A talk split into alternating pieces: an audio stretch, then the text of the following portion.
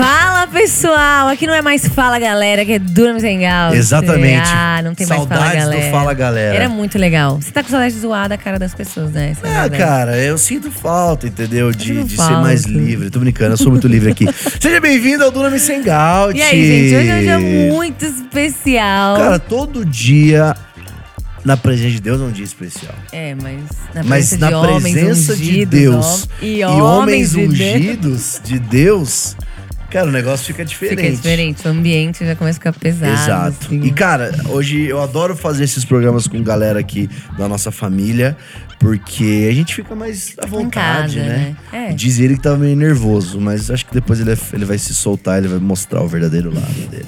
Vamos ver. Mas ó, hoje vai, ser um dia bom. muito especial, porque a gente vai falar de adoração, de pastoreio. Muito bom. E, cara, eu Ministério gosto. de adoração que é, ó. Não é fácil? É, não é vamos fácil. contar os podres aqui. Porque a galera fica reclamando, reclama, reclama, mas não é fácil. Eu já dei muito trabalho. Não. Rafael. Ainda meu dou, Deus cara. do céu, mano. Não tem uma semana O que eu Planning escuto fala- Center. falar dela. gente, não dá. Planning Center? Você não sabe o que é Planning Center? Não. Ah, então É- você é é, juvenil. plataforma? Você é um juvenil nessa Ou área. é, talvez eu não dei muito trabalho. Vai, che- chega de palhaçada Planning Center é uma plataforma. que você que coloca você- as músicas lá. Não, você organiza tudo. Eu vou deixar pro mestre falar sobre o Planning Center. Mas Tá. aí você organiza a vida de todo mundo. Tem todo o calendário. Você aceita se você pode ir. Você aceita se você não aceita. Ah, não, é. Tá Eu- eu imaginei aí você bota era o isso. site list, bota a Eu música. isso. É o que eu precisava saber, porque toda semana eu preciso pedir pra ele o set de música. Mas aí é em off. É, gente, a gente tá aqui com ele, Vitor Valente! Seja bem-vindo. Vitor Valente. Muito obrigado. Meu coração. Que grande honra estar aqui. Que grande Nossa, honra. É sermos seus amigos. Mano, ó, a vou gente dar é real fã. aqui, Rafa. Não fica com ciúme. Ai, sabia. Sempre. Eu amo a Rafa. Acho ela fantástica, uma liderança Não precisa puxar fantástica. meu saco, Tem cara. um timbre que é um dos meus Ah, favoritos. não, não. Mas o melhor compositor do Dunam se chama Victor Valente. É verdade, louco. isso é verdade. E não é Não, nem do você tá Duramis, porque fingindo. ele É, também É, vai Luiz além. Assim, Zoe, linda suas músicas. Pedro Boltorini, linda suas músicas. Mas Victor Tá bom, Valente tá está bom, Você tá tá me iludindo, tá bom, você tá tá me iludindo. sério, cara. Vamos deixar, vamos honrar as pessoas, né? Obrigado? Valente, bem-vindo, mano. Muito obrado, tô muito feliz de estar aqui com vocês pela primeira vez, Dona Misengal. Demorou. Tô um Te pouco pediram, nervoso. né? Te pediram Pediram? aqui. É, eu vi lá. Óbvio, a galera. Eu tô um pouco nervoso. Na verdade, foi eu que mandei lá, né? A gente, agora a gente pode confessar. É, foi ele. Chama eu aí. Ele e a Ana, a esposa dele. Bom, mas eu tô muito feliz de estar aqui com vocês, de verdade. Pra quem não sabe, conheço o Namorata e a Rafa. Foram as primeiras amizades que eu fiz aqui. É mesmo, Quando eu cheguei sete É anos atrás. Porque nós somos todos emos. Somos todos Então a emos. gente É verdade, se a gente era conectou emo. por Fresno, conta da- NX0, é, enfim, emos. é isso. Vou ver se eu mando uma foto aí do Valente Emo. Eu tenho. Nossa. Ah, Valente emo Tem uma nossa. Uma nossa. Meu, que hora emo também. Tinha cabelo curtinho assim, todo. É, é- é do, do Sounds, essa época? Essa É. época do Nome Sounds. Mano, eu Caraca, curtia dessa, essa estética. Mas, Valente, obrigado por ter vindo. A gente sabe que mesmo daqui é correria. E, cara, vamos conversar, vamos conhecer Bora. mais sobre você. Até Bora. eu descobri coisas aqui que eu nem sabia. Gente- Como, por exemplo, você sabia dessa parada que o Valente fabricava sabonete? É. Mano, mas você não Acabei vai de- acreditar. Ah. Tô brincando. Não, mentira. você falou um negócio? Não, eu ia falar que a gente teve. A gente tá tendo vários convidados de Tauba, Texas aqui. É ó. verdade, mano. Eu tô falando, Taubaté vai povoar É. o Duramis. É exato. é Eu tô verdade. fazendo, é aos poucos, é uma pessoa aqui, uma pessoa aqui. Daqui a pouco a gente vai ter um Cristo Redentor aqui em São Paulo, igual em Taubaté. É, eu pequenininho, né? Não, pequenininho também. É, grandinho. Quantos É metros? Quantos metros tem o Cristo Ah, Redentor eu de Taubaté? eu não sou uma pessoa Você tão- já foi lá no Cristo Redentor de Lógico, Taubaté? sempre. Você ia lá uma vez por Mas mês. Eu você ia lá, na ficava cidade, tocando dá violão. pra ver lá o Cristo? Depende por onde você entra, Cristinho mas tem, porque ele fica no, é, numa parte alta da cidade, então você vê, né? Enfim, mas não é. É bonito, assim, você chega lá, É pau a pau com o Rio de Janeiro. chega perto. Galera de Taubaté aí, um abraço pra vocês. Comenta aí, vocês Pessoal, são de Taubaté. Qual a sua parte favorita de Taubaté? Porque eu sei que tem muita coisa Ah, lá. com Taubaté tem muita foi um- É coisa. um trailer de algum Lanchão. sanduíche lá. Não, é o lanchão, sem dúvida. É, a gente tava aqui com os caras do, do, do, do Hub Podcast, eles são lá de Taubaté. E falaram, que o muito negócio. bem também, já. Não, falaram, falaram, falaram bem. Falaram mal de Taubaté ou bem? Não, falaram bem. Falaram, só não falaram do, do Jesus Cristo. É, do- Ô, do vamos falar do Jesus Vitor Valente aqui. Já que tá falando de Taubaté, é porque você é de Taubaté, né, Valente? Sim, sou Conta de a sua Taubaté. história. Nascido, quando que você foi, criado. quando você aceitou Jesus, onde que Jesus entrou na tua vida, quando você teve que Claro. largar as antigas práticas. Bom, é, sim, sou nascido e crescido em Taubaté, cidade maravilhosa. Born and raised. Gosto muito, terra de adoradores. Mas enfim, é, eu. Na verdade, minha história começa desde o ventre da minha mãe. Uau! Mas mano, é o sério. cara que é adorador, por isso, ah, mano, não dá, velho. Vamos Eu lá. sou escolhido, Coloca um não pad tem- nesse hangout. Geralmente hangout não tem pad, esse vai ter. Coloca um Coloca pad aqui enquanto eu hangout. conto minha história. Se você Essa aqui é a tua câmera, ó. Você tá olhando aqui, ali, ó. Se você sentir alguma coisa queimando, eu tô brincando. mas é. Mas sério. É, a minha mãe conta, né, que uma vez ela. Quando ela engravidou de mim, ela tinha muitos problemas com drogas e, e ela tinha muitos vícios. E durante a gestação, ela estava muito preocupada se eu nasceria com algum problema, com alguma deficiência e Uhum. tudo mais. E ela sempre ficava muito preocupada. E nisso, é que assim, tem a versão é, full da história, onde eu entro em alguns detalhes. Pode falar, Pode ir. Pode entrar? podcast. Claro. Você não tá no stories, meu. Tá bom, desculpa. e aí, só que quando ela tava grávida de mim, ela conheceu o meu pai que me registrou. Tá bom? Então a gente vai entrando aqui nas histórias, trazendo a explicação. Que não era o seu pai Que biológico. não era o meu pai biológico. Ah. É, e aí ela conheceu ele e quando ela conheceu ele, ele estava preso em regime semi-aberto. Então você vê que a história só vai melhorando. Uau. Caraca, Valente. É muito mais É, profundo. essa vocês Ela não é sabiam, com Eu vou certeza entrar não. a fundo aqui porque Nossa, Vai, estamos amei, em vai casa. revelar as verdades. Mas, então, quando ela conheceu ele, ele estava em regime semi-aberto. Então, ela, ela via ele nos fins de semana. E durante a semana, ela ia visitar ele lá. E numa dessas visitas, ela sempre ia nas visitas nos dias que tinha um culto lá. Ah. E aí lá ela aceitou Jesus. Caraca. Enquanto ela estava grávida de mim. E aí, quando ela ficou gr- grávida de mim, ela começou a ir numa igreja perto ali da casa onde a gente cresceu. E Mas ela... não era com esse cara. Não, porque ele tava moço. nesse. Ele ainda tava nesse regime semi-aberto. Ele converteu também? Ele, ele já era convertido lá dentro. Ele que começou a chamar minha mãe pra ir na igreja, no- nos cultos lá na, Dentro da- dentro da prisão. Aham. Gente, que É, história. loucura, Dá pra fazer loucura. filme. Aí ele. Mano, caraca. Depois ele foi solto e tudo mais, minha mãe ia na igreja. Numa igreja que eu fiquei lá por muitos anos. E numa das vezes que ela, naquela época, né, tinha muito esse lance de ir pro monte orar. Numa das vezes que ela foi pro monte orar, ela tava orando e falando assim: Deus, é, cuida do meu filho, eu tô muito preocupada. E ela tava apresentando diante de Deus a preocupação dela. E ela começou a orar por mim ali e veio um pastor profetizar. E ele começou a falar assim: olha, é, Deus manda dizer que ele está cuidando do seu filho e que não vai faltar nada na vida dele. E que o seu filho é das nações. Olha que louco. Amo. Foi isso? É. Caraca. Aí, beleza, aconteceu isso. Ela ficou mais tranquila, a gestação ocorreu tudo bem, eu nasci bem, com alguns problemas, mas nada tão grave. É miopia. É, miopia, os dentes tortos, mas depois a, a- a medicina foi ajudando. É, Deus usa a medicina Deus também. usa a medicina também. E aí, depois disso, é, eu cresci na igreja, então. E eu lembro, eu tenho até hoje umas fotos, eu posso até mandar, caso vocês queiram colocar. Tem umas fotos minhas, porque daí eu ia na igreja e eu queria ficar vestindo terninho. Porque eu, eu gostava, era, todo mundo me chamava de Você era um pastorzinho. prega- pregador mirim. Não, né? chamavam de pastorzinho na igreja. E eu andava, e bizarro, eu andava com uma violinha. Uma violinha de brinquedo, assim, enganchada no pescoço. E na hora do louvor eu ficava lá tocando e tal. Para. É. De terninho e violinha. De terninho e violinha. Gente. Do manto, era do não, manto. não Pagodeiro, tô brincando. Isso.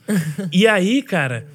Só que, enfim, aí a gente tava na igreja e tal, e fui crescendo ali nesse ambiente. Só que é, eu ia na igreja porque minha família ia, então eu nunca tinha tido, de fato, um, um encontro com Deus, assim, de uma maneira forte. Só que daí, num período, a minha mãe, ela saiu dessa igreja que a gente tava por bastante tempo, porque nessa igreja era uma igreja de bairro, então não tinha tanta estrutura para criança. E aí eu e meus dois irmãos, que eu tenho mais um irmão e uma irmã que são mais velhos, eles já estavam numa idade que precisava de um cuidado a mais e eu também. E aí a gente foi para uma assembleia que tinha uma estrutura um pouco mais é, adequada para adolescente, para Ministério de crianças. e tal. Legal. Aí eu entrei no Ministério de Crianças lá, ia todo domingo, né? Você entrou liderando, né, o Ministério de Adolescentes. Eu entrei, eu pastoreava a tia Andréia, cuidava de todo mundo, brincando. Cara- E aí eu cheguei lá E aí a primeira vez eu tinha, sei lá, sete anos de idade por aí. É, eu lembro que uma das. Logo no começo que eu tava lá, era a tia Andréia, eu lembro até hoje o nome dela, porque ela marcou muito a minha vida, assim. Ela chegou e ela falou: Olha, agora eu vou colocar uma música aqui no radinho e vocês vão abaixar a cabeça e vão falar com, com o Papai do Céu, né? Enfim.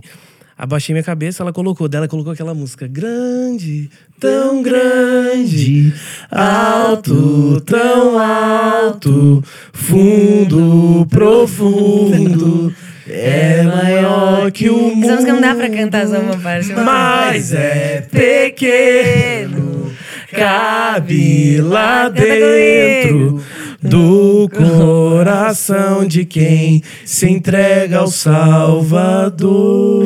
Quem fez até a segunda voz do final aqui. É isso. essa música ela é muito. Ela é melhor que muita Maravilhosa. música que sai aí hoje dia, maravilhosa. galera. Ana Paula. Ana Paula nunca errou, né? É, Enfim. E aí colocou essa música. E, cara, o, o senhor me encontrou ali naquela salinha. com sete anos. e eu, sete anos? Com sete anos, eu comecei a chorar. Comecei a chorar muito, porque eu comecei a sentir. Porque nessa época, quando eu tinha mais ou menos uns três anos de idade, a minha mãe separou do meu pai. É, porque ela. Que era um padrasto, que né? era um padrasto. Só que você é. ainda não sabia. Ou sabia? Hum, Boa pergunta, não me anos. lembro. Eu acho que eu acho que eu não associava muito bem assim isso. Que ele não era tão É, biológico. até porque ele me registrou, então eu tenho o sobrenome dele até hoje. É, o Gonçalves, inclusive. é, ó. Que somos Gonçalves por É causa verdade, disso. ó. Mano, é, só Gonçalves. pra vocês entenderem, pra você fazer adoração na Zion no Dunamis, tem que ter Gonçalves no nome. Então verdade. temos Victor Valente Gonçalves agora. Temos aqui Rafa Gonçalves e o Mateuzinho Mateus Gonçalves. É, Gonçalves, Gonçalves, é é, muito Gonçalves. É isso aí. Então, Vitória Gonçalves, Gonça Gonçalves. é tudo Então, os Gonçalves. aqui. Gonçalves aí. Gonça Gonçalves, sólido que eu chamei. ele. Nada a ver. E aí, cara, eu tive, então assim, eu tinha, eu cresci meio que depois disso só vendo o meu pai nos fins de semana. Isso pra uma criança Ah, é muito separou. difícil. é, Às vezes assim, ele quis continuar te vendo. Ele então. quis continuar me vendo, ele quis é, continuar cuidando de mim, até ele falecer. Então, é, e aí eu tinha muito essa questão, pô, é, eu só vejo meu pai fim de semana, isso pra criança é uma coisa difícil, né? De entender e tudo mais. E eu lembro que nesse dia, essa música fala muito sobre paternidade, né? E eu fui abraçado, assim, pelo Deus Pai mesmo. E eu comecei a chorar muito. Eu lembro que daí a Caraca, tia. mano, lembrar com sete É. anos. É, É. A tia Andréia veio, porque foi o meu primeiro encontro, assim, com Deus. A tia Andréia veio e falou: Ah, tá tudo bem, você tá chorando. Eu falei, ah, é porque eu expliquei pra ela, né, o que aconteceu e tal. Não, porque você tem uns negócios, tia André. É, André, você não Deus é um. Deus pai, né? Um Deus presente. Você, pregou de- pra ela. Tia ali. André, Deus Pai, vem cá. Deixa eu te explicar. Pai, não é padrasto. É, e aí, enfim, e aí depois disso ela meio que começou a me ajudar muito, assim, cuidar de mim. Então, às vezes, quando a minha mãe não podia me levar no culto, ela passava em casa e, e buscava, né? Ela e o marido dela. É, quando tinha aquelas cantatas de fim de ano, ela. Porque, enfim, não tinha condição de comprar a beca, né? A, que tinha que usar a bequinha, Uhum. roupinha, né? né? Roupinha. A roupinha, a camiseta, ela Assembleia, sempre né, dava. galera? Ai, que Enfim, demais. então me ajudou muito. Cuidou de Ela você. ainda tem contato? Então, não, não, não tenho mais contato. Quando foi uns anos atrás, eu encontrei com ela né, nessa mesma assembleia, dei um abraço nela, falei, ai, que bom que você tá bem, sei lá, mas depois disso nunca mais vi. Inclusive, tia Andréia, se você Ah, tia Andréia. Não, tia estiver André, por favor, a gente quer você num programa. Por aqui. favor, Você e tia o. Valente. Vem ensinar como fazer, Vamos, como da hora, levantar velho, seria. líderes assim. Enfim, então, e- Curando líderes de adoração. esse foi o meu primeiro encontro com Deus, Caraca, assim. mano. E depois disso, cara, eu comecei a, a, a entender mais quem o Senhor era e o que ele significava pra mim. E depois disso, fui crescendo na minha fé. É claro que daí teve um período ali da adolescência que eu continuei indo na igreja, mas também estava na escola, né? Então, ah, Valente. a escola. Então você aprontou. Mas né? eu sempre tive muito temor do Senhor. Foi ali entre os meus 12 e 15 anos, mais ou menos, que daí. Era a época que você era youtuber. Era a época que eu era youtuber. Você, você produzia aí- conteúdo pra internet. Eu, enfim, mas assim, nunca me desviei, desviei, assim. Eu sempre tive muito temor.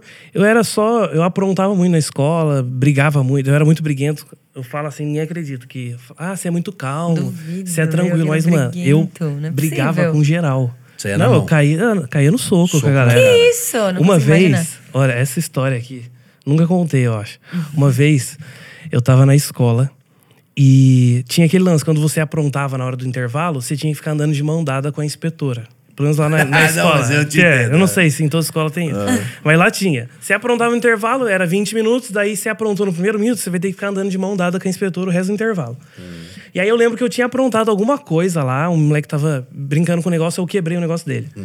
Aí a secretária viu da, da escola e me levou, foi me levar pra inspetora. Na hora que ela foi passar a minha mão pra inspetora, pra eu ficar de mão dada com ela, eu puxei e saí correndo. Comecei a correr, correr, correr. Na escola, tava no pátio, aí eu fui correr pro banheiro. Porque daí eu falei, ah, eu entro no banheiro, me escondo lá. Ela não vai entrar. Cara, fui correndo pro banheiro. Na hora que eu tô entrando no banheiro, ela puxa minha camiseta. Só que daí eu comecei a correr. Rasgou. Não, mano, ela caiu. E ela caiu, eu caí em cima do braço dela. Quebrou. Quebrou o braço dela. Nossa, valeu. Mano, aí, na hora, ela ficou maluca. Ela levantou, começou a me enforcar. O braço quebrado. É, porque na hora, na adrenalina ali, ela nem sentiu.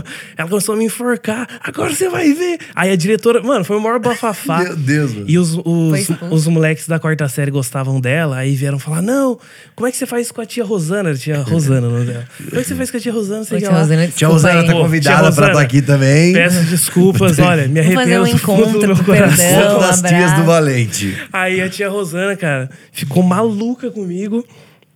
Só que daí eu fui suspenso. Aí eu não fui expulso porque também ela teve essa atitude aí é, antiética. Eu acho que enforcado. Mano, você acha que você era um cara muito briguento, por quê? Tem alguma coisa a ver com a paternidade ali, os seus pais? Cara, eu acho que tem Você acha que muito tinha a uma ver. coisa que você queria provar atenção? Eu acho que tem muito a ver. Eu sempre. É, a minha infância toda e a minha adolescência, eu sempre fui uma pessoa muito esquentada. Inclusive, meu apelido em casa era Bolinha Queimada. Não, não é possível. Não faz. Porque contar isso hoje não faz o menor sentido, né? Porque você fala assim, mano, valente. Até minha sobrancelha mais caída. Não, e eu já Mas- vi o Valente passando por momentos estressantes e tipo, Sim.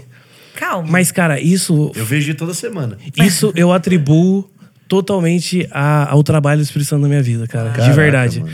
Porque eu era muito, mas muito briguento, muito estressado. E eu acho que justamente por isso, porque eu cresci num lar é, um pouco conturbado, né? Sem o meu pai. A minha mãe trabalhava muito para conseguir sustentar a casa.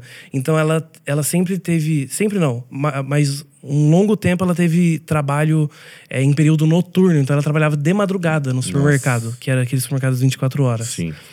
Então ela trabalhava de madrugada. Então, assim, é, e de dia eu tava na escola, quando eu chegava, ela já tava se preparando para tava ir pro trabalho. Então, assim, eu crescia, cresci desse jeito. E cresci muito com meu irmão, e meu irmão era muito também briguento, enfim. E aí era tudo uma bagunça. Então era muito assim. E eu tinha um senso de justiça, assim. é, muito forte, mas não um senso de justiça que vem de Deus, né? um senso de justiça próprio, de tipo assim, Aham. não, mas isso aqui não tá certo, então eu queria ser Era o sempre do seu jeito. É, eu queria ser o justiceiro da escola, eu brigava com, com os professores porque, não, isso aqui não tá certo, enfim. Mas, cara, aí o Senhor foi trabalhando dentro de mim, por isso que hoje eu sou muito calmo, assim, mas isso é totalmente o trabalho Espírito Santo na minha vida, sem dúvida, Caraca, mano. sem dúvida. Sobrenatural mesmo. Não, Sobrenatural. Você falando não dá nem pra acreditar, porque o Valente realmente é esse cara mais calmo, mais pá, É, mais pra nossa, baixo e tal. Demais. Mas e aí? Aí você cresceu, nessa época da adolescência você tava aí dando suas causadinhas, mas quando foi então que você, talvez mais velho, mais consciente, você teve esse encontro, né, mais novinho, mas Isso. até quando você começou talvez se envolver na igreja e tal. Então, aí, eu, na escola, eu ficava muito com os amigos, a influência acabava prejudicando um pouco. Então, isso foi dos meus 12 até os meus 14 anos, mais ou menos. Quando eu fiz 14 anos, a minha mãe decidiu mudar você, de você cidade. apareceu nesse take, né? Desculpa, você quer mais água, amigo? Não, tá tranquilo, aqui eu engasguei aqui, Mas cara. pega uma... Cadê a garrafa? Você tá Tá aqui, tá aqui. Ah, tá aí, Ah, tá. beleza. que você botou Aí- a cara. Essa câmera, certeza que apareceu você. Exato. Aí eu. A minha mãe decidiu mudar de cidade, então a gente morou em Taubaté um tempão. E aí aconteceram algumas coisas e ela decidiu mudar de cidade. A gente mudou pra São Sebastião. Quando a gente foi pra São Sebastião, a gente começou a procurar uma igreja lá, porque minha mãe, nessa época, minha mãe tava desviada e tudo. Eu também tô contando a história da minha mãe aqui, espero que minha mãe não veja, né? Podcast, podcast Mas, mãe, da me sua desculpa, mãe amo a aqui também. senhora, tá bom, tá tá tudo bem. Aí, ela tava desviada nessa época. E ela queria ter uma mudança de vida e ela sabia que se ela continuasse em Taubaté, por conta das amizades, ela não iria conseguir. Então eu decidi mudar pra São Sebastião, porque também já tinha alguns familiares lá. Aí mudamos pra lá. E nisso a gente começou a procurar uma igreja. E conhecemos uma igreja lá. Que é, Eu não posso nem citar o nome porque também agora ela já fechou, mas foi muito bênção na nossa vida naquela época. É, e nisso era uma igreja em célula. E eu comecei a fazer parte de uma célula lá. Entendi. E nessa célula, é, tinha o líder da, da célula era um menino que chamava Patrick. Lembro dele até hoje. E o Patrick, cara, meio que me pegou assim pra cuidar, de- Discipular, pra discipular, eu e meu irmão. Legal. E aí nisso eu comecei a entender mais o que era a vida na igreja, o que, que era a vida com Deus, o que, que era o evangelho. E eu comecei a entender isso. E lá eles tinham um, um mover muito forte em evangelismo Legal. por conta de ser uma igreja em célula, né? Também isso ajudava. E nisso eu comecei a, a- ajudar lá na, na, na célula, eu era auxiliar dele. Então eu comecei a pegar gosto por isso e eu comecei a ser encontrado pelo Senhor nos cultos. E aí foi nessa igreja que eu me batizei. Foi nessa igreja que eu comecei a tocar. Uau. Porque daí quando. Ah, até então você não tocava. Eu não tocava. Quantos porque anos você tinha aí? Eu tinha 13, 14 anos, eu acho. Ah, porque tá, daí, mas é a idade. Eu não sou muito bom de memórias com datas. Mas aí, quando eu. Porque como que foi a história de eu começar a tocar? Eu gostava muito de jogar bola. Só que eu jogava só futsal. E quando eu mudei pra São Sebastião, não tinha futsal lá, só tinha campo. Só tinha fute-areia. Fute areia, é, na praia, na beira do esgoto. tá ligado? Nossa! Acabou Mas lá, cara, as ruas eram, era, tinha vala, né, do Pequenininha, lado. Não, e tinha vala de esgoto aberta. Então você jogava É, bola os ali. canais, né? Os canais, é, enfim. Mas, é, e lá não tinha futsal. Então eu fui até uma vez no campo, mas eu não, não consegui me adaptar. E eu tinha um, ne- negócio que assim, cara, eu preciso ter um hobby. Eu tinha isso. coisa. Eu preciso fazer alguma coisa. E lá todo mundo tocava. Eu falei, cara, eu vou aprender a tocar. E eu comecei a aprender a tocar violão. Comecei a aprender e depois, logo em seguida, a minha avó me deu uma guitarra. Né? Aí eu ganhei uma guitarra, comecei a tocar guitarra, treinar. Só que eu nem cantava, nem nada. E aí a gente ficou um ano lá. é, e aí a gente tava melhor, a gente voltou pra Taubaté. Foi um ano só, então. Um ano só. Um ano o cara foi discipulado, batizado e, E comecei a virou tocar. o João Meyer. É, mas então assim, lá foi meio que é, a minha vida cristã, assim, se posso dizer, Startou lá. foi ativada. É. Ah, que legal. Ah, Foi então Deus usou lá. muito essa ida da sua Muito, muito, muito. Graças ao São Sebastião. Graças. Mas eu inclu solto ó, muito nesses o meu pai né? se chama Sebastião. Aí, ó. Olha só que Olha coincidência. Que doideira. Mas é. aí então você volta, você volta, começa a frequentar a mesma igreja, aquela Aí, assembleia. não, aí quando a gente volta, a gente volta para aquela igreja que a gente estava. A primeira. A primeira. Que é. Quando você era criança. Nem e era- tal. É, que era criança. Que inclusive, daí tem um parêntese nessa história. Que quando eu era criança, a minha esposa, a Ana, também era dessa igreja. Olha Para. só, olha só. E a gente. essa e, e quando a gente era criança, a gente se gostava. E aí eu lembro que, na época que minha mãe trabalhava de madrugada, foi nessa época. é, ela não conseguia ir no culto, eu ia sozinho. Só que eu tenho que ser sincero aqui. Tem que ser vulnerável. Você ia né? pra ver ela? Eu ia pra ver ela. Com sete anos? É, eu tinha. Não, aí eu já tinha uns nove anos. Eu ia pra ver ela. Não acredito. Eu ia pra vela. Eu ia. E Não, aí. o pior é assim, você Não. com 9 anos ir na igreja pra ver uma Mas- menina, tudo bem. O problema é os marmanjos de 25 É, que tá exatamente. fazendo isso. Porque- Eita! porque- é. Fica a dica. Porque era literalmente atravessar a rua, era na frente, então eu conseguia ir sozinho. Ah. E aí eu ia. é, Só que foi bom, porque nessa época, se não fosse isso, eu não queria, Uhum. não, não teria ido na igreja. E lá, consequentemente, quando eu estava lá, eu não ficava só olhando pra ela, fixada. ai. E aprendendo É, Jesus. Né? eu ia tendo encontros com o Senhor ali. Então, Mas vocês foi eram doido. amiguinhos? A gente era amigo. Daí, quando a gente. Quando eu fui pra São Sebastião, a gente se falava no MSN. Não, para, você era uma criança. Sim. Mano, MSN é maravilhoso. Mas a gente mano. não, não falava nada demais. Vocês eram amigos? Era, a gente era amigo, a gente conversava. Tipo, mano, e eu vi um peixe hoje aqui. Mas você falava que você ia casar com ela, né? Já tem essa história. Sim, sim, tem essa história. Não, se a gente for contar a história do casamento do Valente, velho, caraca. É bizarro. É uma novela. É uma novela. É. Aí, é, quando eu voltei, aí eu voltei pra essa igreja. Ela, inclusive, tava lá ainda, né? Até porque os pais da Ana, é, eles são. O pai dela é irmão do pastor dessa igreja, Ah, né? tá, Então eles faziam parte de lá. E aí a gente. Eu voltei pra lá, comecei a. Eu entrei no Ministério de Louvor, só que eu tocava muito mal. Tocava muito mal e a galera, tipo assim, não queria que eu tocasse. Gente, só que eu, com a, com a minha carne enfervecida, aí eu ligava pro líder de adoração, Tiaguinho, Tiaguinho, ó, me desculpem, eu dei trabalho pra você. Tiaguinho. Ligava pra Ah, ele. Agora tô tocando pagode. Eu falava assim, tá, como assim, cara? Você não tá me botando pra tocar, por quê? Não sei o que lá. Com 14 anos. Com 14 Ah, anos, eu óbvio. queria Uma apavorar. criança de 14 anos faria Aí- adolescente, né? De 14 anos faria. Não acredito que você não tá me dando pra tocar. Como assim? Eu sou o melhor guitarrista dessa igreja. Eu tocava mal pra caramba. E aí. Tocava rede eu ativa. Comecei a tocar. Mano, pior que eu tocava. Claro que tocava. Vou lançar a minha rede ao mar. Você conhece Rede Ativa? Não conhece? Mano, Rede Não. Ativa, mano. Nossa. É o Charlie Brown que conheceu Jesus. né? Exatamente, é muito bom. É muito bom. Deve ser bom, então. E esses dias eu tava ouvindo eles, enfim. Aí, cara, é... Só que daí eu comecei a tocar, depois eu fui melhorando, comecei a tocar a guitarra. E aí começou a ter culto de manhã lá. E aí nisso, ninguém queria ir no culto de manhã, só eu, fominha. E aí eu comecei a liderar a adoração lá. Então eu comecei a cantar por uma necessidade na igreja. Uau.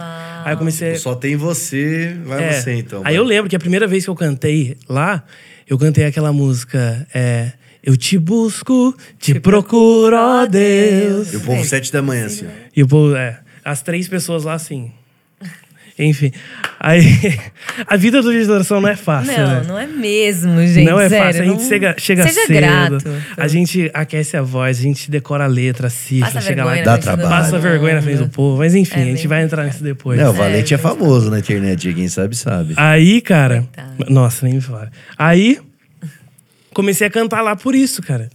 E aí depois eu mudei de igreja. É que se eu for entrando em detalhes aí, fica muito extenso, né? Mas depois eu mudei de igreja. Aí também eu só tocava guitarra nessa igreja. Mas você já queria viver de ministério ou não? Não. Sabe qual era o meu Ele, sonho? Não, até hoje eu não quero. Sabe, o quê, né? sabe qual era o meu sonho? Eu falo, é bizarro. Meu sonho era ser um administrador e trabalhar em banco. Gente! Nossa, Valente. Loucura. Inclusive, eu cursei administração por Dois dias. seis. dias. Não, eu fiz cinco ou seis semestres de administração. Quase terminou. Quase terminei. Só que daí eu parei na pandemia. E aí eu não quis voltar, mas eu, eu quero voltar ainda. Mas Tava na enfim, faculdade antes da pandemia. tava. Você não lembra que a gente ia viajar? É verdade! Eu, eu tomava, mano, eu repeti a matéria de sexta, eu lembro até hoje, que era sobre legislação, uma coisa assim. Repetiu 20 vezes. E eu, tipo assim, mano, era a minha aula preferida, que era um professor muito bom. E eu, tipo assim, Que tinha umas agenda. notas muito boas. Só que eu repeti por falta. Por viajar com music. Por viajar tal. com Dunamis Music. Porque toda, tipo, toda sexta não, mas. Não, é muita... Era tipo assim, é, bastante, bastante sexta a gente tava viajando. Então, tipo. Ou tinha que sair de madrugada. Exatamente, pra chegar no outro dia de manhã. e aí eu perdia, perdia muita aula de sexta. Mas então o teu sonho era, teu sonho era isso, só que nessa época aí você tava tocando, mas com esse sonho, tipo. É, quando, eu tinha, é, quando eu tinha meus 15, ministério. 15, 16 anos, eu nem pensava nisso. Tipo assim, Mas aquilo. você não tinha nem muito visão pra isso, sei lá. Não também, tinha, né? porque assim, pra mim era algo muito é, inalcançável. Tipo, eu nem pensava. E eu nem sabia que existia essa possibilidade. E nem me interessava por isso. É, eu fazia por puro prazer, assim. De tipo assim, cara, eu gosto de, de fazer isso. Eu gosto de liderar a adoração, eu gosto de tocar guitarra. Então eu fazia por puro prazer, assim. Não, nunca tive essa, essa intenção, não. Mano, vou fazer uma pergunta pra vocês dois aqui, cortando a história, mas que, que eu penso aqui. Vocês acham que esse entendimento de liderar a adoração, ele é recente? Ou... Eu Tipo, acho de que... ser full time? Não, não, liderar a adoração, essa expressão. A expressão. Liderar a É, eu adoração. acho que o- Porque eu acho que a grande maioria das pessoas. Eu já toquei bateria na igreja, só que. E até quem cantava ali na frente, eu acho que não não entendia como liderar a adoração. Era só assim, ah, eu canto na igreja, eu toco na Ah, igreja. entendi. Qual a opinião É. de vocês disso? Eu acho que o termo é novo, né? Essa expressão ela é nova porque É veio worship muito é, veio veio disso, né? O worship leader, aí ah, é líder de adoração. Então acho que É. veio desse lugar, porque até então era todo um ministro, né? Ah, eu, eu ministro na minha igreja, eu sou sou ministra, sou ministro, enfim. É verdade. Então o ministro a bateria. é, o termo, ele vem. Mas eu acho que o termo, ele é correto. Porque, às vezes, a gente acha que líder de adoração é todo mundo do Ministério de Louvor. Não. Todo mundo é um ministro, né? É todo mundo ministra louvor e adoração ali. Mas quem lidera é a pessoa que está cantando ali. Por quê? Porque essa pessoa ela tem a, a, a, a função e o papel de levar o povo, a igreja, né, do ponto A para o ponto B. que é o que? É você trazer as pessoas de um lugar de cansaço, de um lugar de preocupação, de um lugar onde, cara, talvez ela não faria aquilo sozinha e você levar ela para um lugar profundo em Deus de adoração e onde ela vai conseguir se desligar dos problemas daqui da terra, né? Então esse é o papel do líder de adoração. Então por isso que eu acho que esse termo, ele é até mais adequado. Boa. É. Não, eu acho que é isso. Eu, eu tava pensando nisso hoje, que eu tava escrevendo sobre uma pessoa, ia falar, ah, o líder de adoração deu worship leader, líder de adoração. Estranho, não tem um termo mais, É. tipo. O cantor, sei lá, uma palavra. Não tem que tem. escrever um negócio gigante pra falar da pessoa. Não, e a minha pergunta é mais assim: você acha que as pessoas elas têm esse entendimento? Porque eu acho que tem. Claro, na, em igrejas grandes, assim, né? Já tem esse entendimento, mas, tipo, é bem provavelmente que muitas igrejas ainda não têm esse entendimento Não, de até os próprios liderar de pastores, adoração. acho Lide- que não líder de entendiam. adoração. Acho que Sim. Você, ah, galera, ah, canta aí, canta aí. Não, eu acho que os próprios pastores não entendiam isso, não entendiam a importância disso, de talvez validar o líder de adoração. Isso, isso vem agora. Acho que agora as pessoas estão começando a entender. Ah, tá. Até porque é, a música ali ela é a porta de entrada, né? Tipo, a pessoa às vezes ela é pega pela música, pega pela adoração, muitas das vezes na igreja. Então, muitas vezes não- o músico não foi valorizado. Eu acho que ele não foi entendido como um líder. E ele é um líder ali, entendeu? Às vezes ele tá até fazendo um papel mais importante que o pastor. Muitas vezes, quando ah, flui ali no momento de adoração, uma, uma adoração profética, intercessória, qualquer coisa que aconteça ali, ele também tá liderando um tão momento muito importante forte, tão quanto, né? importante. Então, não que é mais importante pastor, Então, só às entender que às nesse vezes tem um lugar. Não, é porque às vezes eu acho justamente o que você tá falando. Muitos lugares, às vezes, a adoração, o momento de louvor da igreja, é só uma preparação pra palavra. Eu mesmo cresci num lugar que esse era o entendimento, mano.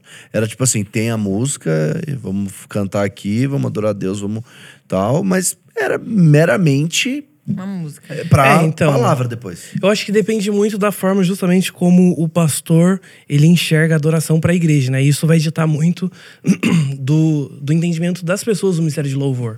Porque eu acredito que, de modo geral, dentro das igrejas, eu vou dizer no Brasil, porque eu não sei nas outras nações, mas dentro das igrejas no Brasil, a gente que já viajou bastante, né, Rafa? A gente viu bastante coisa. É, muito pouco se sabe sobre adoração dentro das igrejas. Legal. Muito pouco se sabe sobre a teologia da adoração, sobre o que é adoração, o que é louvor, qual a diferença. É, é, pouco se sabe sobre adoração profética, sobre o mover do espírito, so- sobre diversas coisas, né? É, porque muitas das vezes as pessoas tratam o louvor e a adoração resume a músicas. Então vamos começar com duas músicas agitadas e depois uma música mais lenta e depois uma música agitada para terminar. Né? É, geralmente muitas pessoas vêm dessa forma. É, e muito por conta, às vezes, do pastor também não fazer questão que o Ministério de Louvor é, cumpra uma função mais ativa dentro da igreja, de realmente trazer cultura, ensinamento, né? Então, isso é um fato, infelizmente, na nossa nação. E quando foi, né, voltando pra sua história agora, eu sei que eu fiz essa barrigada, mas é, quando foi que você então, começou a ter esse entendimento? Porque estava, provavelmente essas primeiras vezes você estava só tocando guitarra, às vezes não era nem você, às vezes que liderava, ou teve que acabar tocava liderando e também. cantava. Eu tocava. Então, depois eu comecei a tocar e cantar, eu tocava guitarra. De manhãzinha E lá. cantava, é. E aí depois eu fui pra essa outra igreja. Quando eu fui pra essa outra igreja, eu conheci um cara que me ensinou muita coisa sobre adoração. O André, Andrezinho. André Silveira. É Tiaguinho, Andrezinho. Andrezinho, é, que é tudo inho, Taubaté. Mas André, André. Silveira. André. E o André, ele liderava adoração.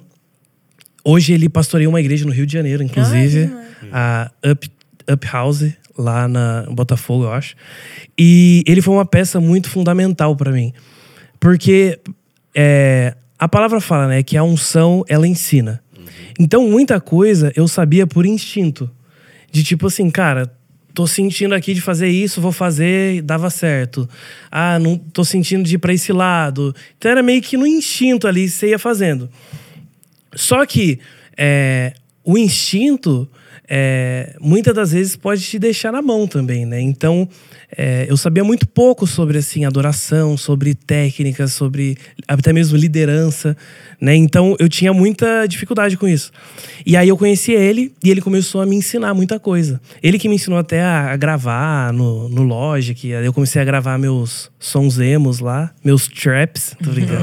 O Valente é meu produtor aqui, não sabe? Minha Eu sou carreira. produtor Minha carreira de rap, o Valente que produz. É, o, o Montreal, inclusive vocês querem ouvir no YouTube. Nossa, é verdade. Valente é, Pô, meu é produtor aí, galera. A gente vai Produtor voltar, fonográfico. A gente vai voltar, gente não esquenta. Tá, fica tranquilo, Zé. E aí, é, ele me ensinou muita coisa e ele me ensinou muito. Então, ele meio que foi um. um- Porta de entrada pra É, ele foi um discipulador, assim, pra mim. E eu senti de Deus que eu precisava estar mais junto dele. Então, eu andava com ele. Ele é aquele que escreveu aquelas uma música das cordas lá? Não. Não. Não, não foi ele. Ah, tá. Esse também é, é forte. O manto, o manto é forte nesse. Não, também. Tabaté, meu, É. tem um povo. E aí ele. Eu comecei a andar muito junto com ele. E aí eu lembro que eu ficava. Ele ministrava nas conferências e tal, Fogo e Glória. Você meio que acompanhava ele. É, eu acompanhava vendendo o CD dele. Que demais. E aí eu, fica, eu montava a banquinha dele, ficava vendendo CD. E ele falou, ó, fica aqui o culto inteiro, porque sempre tem gente chegando. Eu falava, beleza. Te Eu montava. Aí começava o louvor, eu ia correndo lá pra dentro. Aí ele via que eu tava lá dentro, ele falava, volta lá pra lá. Ele cantando aqui. Vou lançar. Valente, vai lá no fundo. tipo isso. Aí eu voltava pra lá, vendia mais um pouco, eu voltava lá de novo. Que eu não Você queria aguentava. ver. Queria Ai, ver. eu- que. Porque, cara, ele, assim, liderando a adoração, uma das pessoas mais ungidas que eu já vi, assim, pessoalmente. Caraca, mano. Eu tive muitos encontros com Deus através dele liderando a adoração. Então ele começou a me ensinar muita coisa, assim. E aí, nisso, eu comecei a aprender um pouco mais. Depois eu. eu nessa igreja, né? Dessa igreja acabou. Eu tenho um negócio. Cara, tem Meu 13 Deus. igrejas. As, que- to- as sete igrejas. Das três igrejas que eu fui, duas acabaram, né? Mas enfim. Senhor Deus. Aí da fui pra glória. essa outra igreja que foi quando eu conheci o Caio, né? E aí lá eu comecei a aprender ainda mais coisas sobre a teologia da adoração e tudo mais. E depois eu vim pra São Paulo, E que você daí estudava Zoe... nesse. Você estudava bastante então guitarra, porque hoje. É, eu estudava estudou muito. Eu, eu sempre fui muito fominha, assim, de música. Então, Uhum. qualquer coisa. Então, eu estudava muito guitarra, daí depois eu comecei a estudar muito teclado. Legal. Depois eu comecei a estudar muito gravação, mixagem e tudo mais. Então, eu nunca parei, assim. A única coisa que eu nunca estudei muito foi canto, que eu deveria. Que é realmente a parte que tá desejando. né? Quer dizer. Então, nessa época que você conheceu o Caio, é lá na igreja Terrila, lá em Taubaté. Isso, lá em Taubaté. Aí eu comecei a ir na igreja Terrila com o Caio, com a Ju, com a tia Antônia, né? Ai, todo mundo legal. conhece. Ô, a tia Antônia era uma boa pra vir aqui Nossa, um é dia, hein? verdade. A gente tem que Nossa, trazer. por favor. Guerreira aí, de oração. guerreira Mano, mesmo. semana passada, velho, ela tava aí, cara, foi forte. Conferência de intercessão, né? É isso. Mais uma de Taubaté aí pra vir. Aí.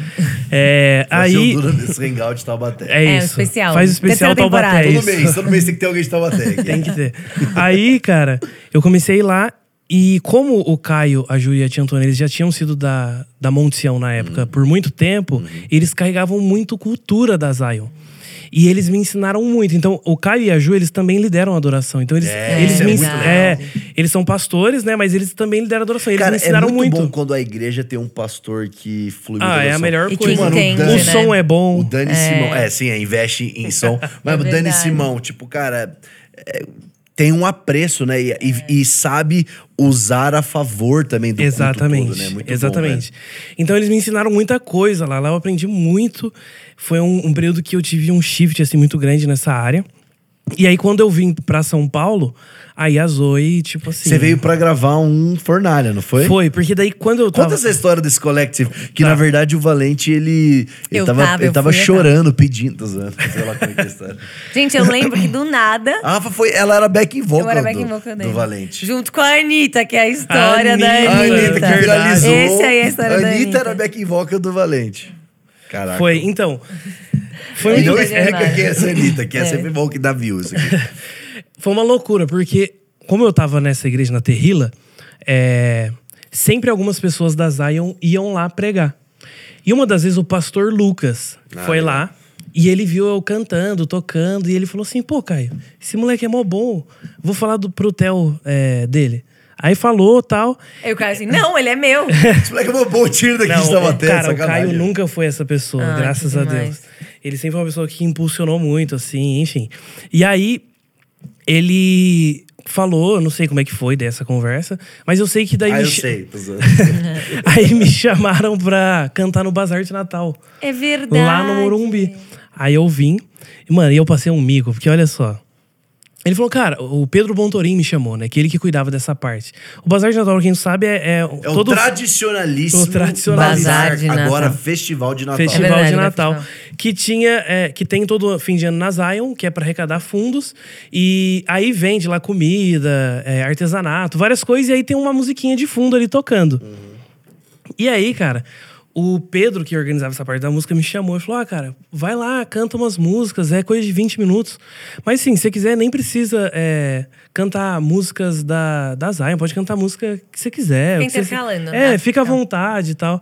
Porque não vai nem ser um culto, vai ser a galera ali comprando e você vai estar tocando. É E ficava, tipo, intercalando. Você tocava 10 minutos, 20 minutos e outra pessoa tocava depois? É, eu lembro. tocava 20 minutos, depois era ah, uma outra pessoa, Ah, tá. enfim.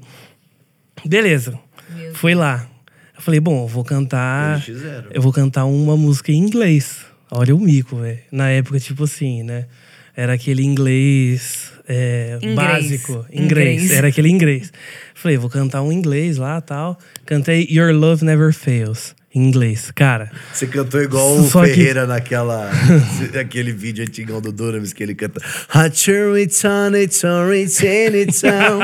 tá ligado? Abra os olhos do meu Sim, coração." sim. Só que tem um vídeo que ele finge que ele tá cantando assim. Hatcher, it's rain, it's on, it's in, it's on. Gente, onde tá esse vídeo? Tem no, tem no último vídeo, último Fala Galera que a gente fez, tem. aí, cara, é, eu fui. Mandou um Your Lover Cantei Never Your Love. Never Fails. Só que, mano, eu tinha a maior noção, menor noção que, tipo assim, na Zion, tipo, fala todo inglês. mundo fala inglês.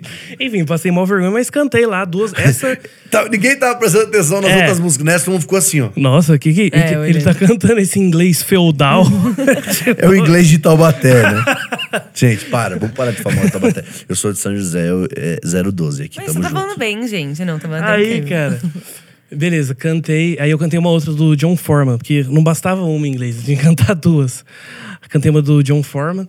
Aí, beleza. Acabou ali, desci, continuei ajudando ali a tia Antônia, porque ela tinha uma mesa ali de vendas de artesanato. Aí já era um depois. cara é, expert de vender isso. CD e tal. Sim, ah, eu tinha muita habilidade Verdade. em vendas. Já tinha trabalhado na Claro, vendendo, né? Então. Isso. Não, então você era expert. Eu era, eu era. Aí, cara, cheguei na. Voltei pra Taubaté, isso foi em dezembro, quando foi por volta de abril. Aí o Caio me ligou e falou: Cara, é, o Teófilo quer te conhecer. Eu vou pra lá essa semana pra uma reunião. E aí você já vai comigo, você conhece ele. Fui lá, sentei, sentou eu, o Theo, o Denis e o Caio. Conversando, aí o Caio, o, o Theo começou a perguntar várias coisas. Ah, e, e você? Onde você se vê daqui 10 anos? E qual que é o seu sonho? É, e o que, que você pensa da vida? Blá, blá, blá. Um monte de Você, Eu perguntas. quero ser do Santander, quero ser do Itaú. Ah, eu quero trabalhar no mercantil do Brasil. Isso, Você cara. falava isso ou não? Não, não, não. Você já tava em outra já. Não, nessa época eu ainda tava nessa, mas eu não falei nada pra ele. E quando ele falou qual que era o seu sonho, eu falei, ah, é ter uma família, ter um bom salário. Ele falou, o que, que é um bom salário pra você? Eu falei, ah, uns dois mil reais. Você meteu essa? Mentira. Por isso você tá até hoje ganhando dois mil reais, Valente. Você, Exatamente. Para, Você, gente. você meu, fechou as portas. Aí, beleza. Aí ele, pro- ele, ele falou, cara, eu não sou um profeta, mas eu tenho um senso profético e eu sinto muito forte que, por conta da sua humildade, Deus vai te levar em lugares muito grandes. Enfim, entregou algumas palavras. E eu lembro que tinha um clipe na mesa. E eu peguei esse clipe durante a conversa. Quando acabou, o clipe estava todo destruído, porque eu tava tão nervoso. Nervoso. Enfim. E aí, nisso, eu- ele falou, cara, e a gente queria convidar você pra gravar um Dunamis Sounds. Porque naquela época, o Dunamis Sounds era, Era aquele um projeto clipe. de clipezinhos. Lembra né? aqueles clipes acústicos? Era isso. E aí eu falei. Nossa, a gente gravou Exato. É, gente, você sabe que aqui no Dunas a gente recicla que vários Minha nomes. mãe se Lá na- lá na- No terraço da pastora casa da Sara. pastora Sara. Exatamente, na casa da pastora Eu Sara. gosto dessa música, mano. Você tinha que relançar ela, velho. Eu já regravei ela uma vez. Quando? Tem duas versões dela, uma com banda e uma eu e a Rafa só. Não, Nossa, mas tem é. que ter hoje em dia, velho. Ah, sim. Tá bom. Tá melhor agora. Então. Aí, cara, ele me chamou e falou: ah, a gente quer que você grave um. É um acústico e tal. É, que, que você acha? Eu falei, claro, vai ser uma honra e tal.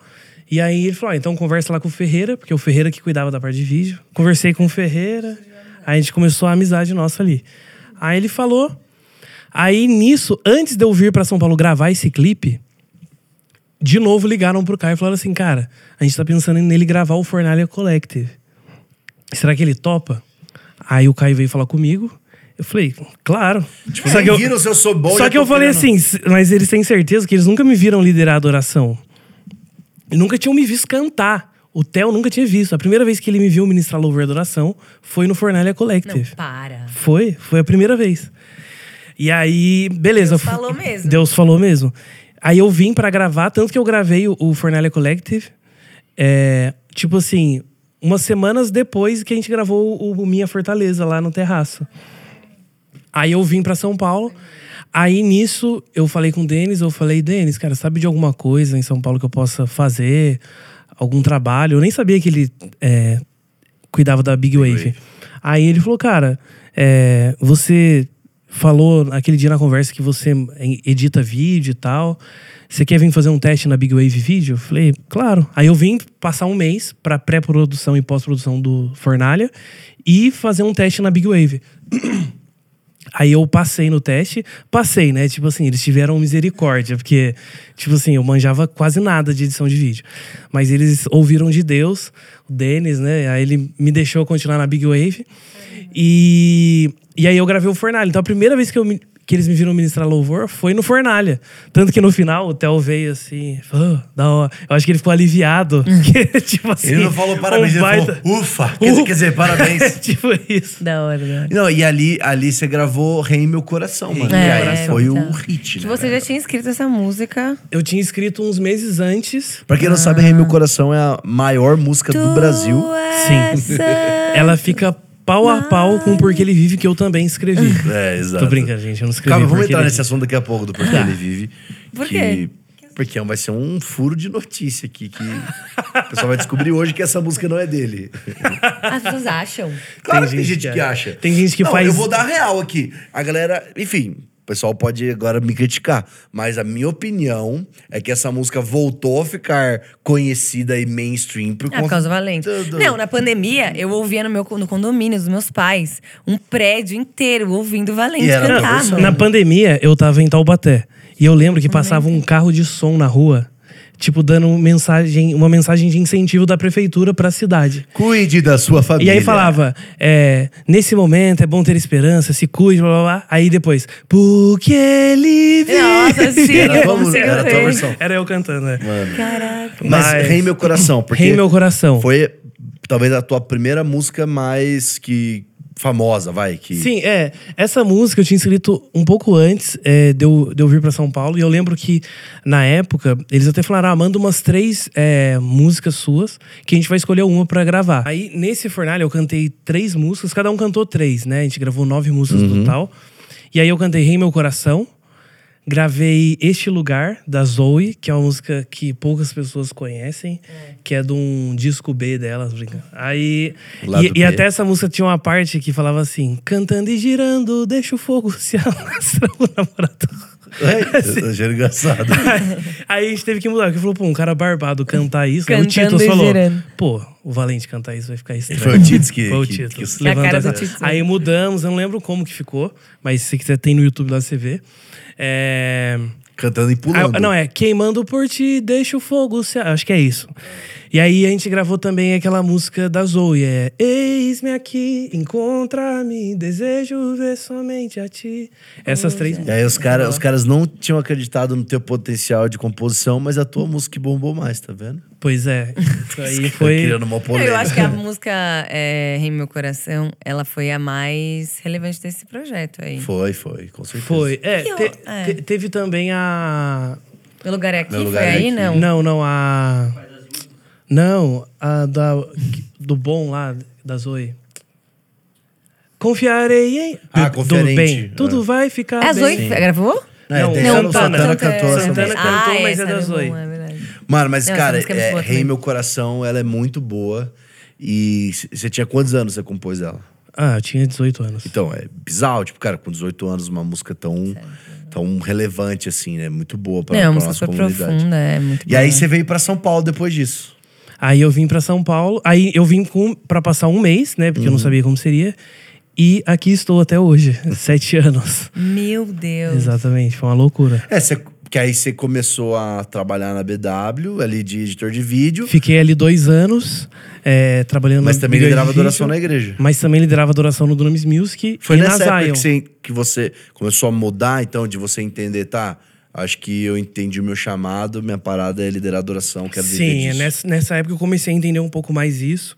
E comecei até mesmo a aceitar um pouco mais isso. Porque eu também não aceitava muito.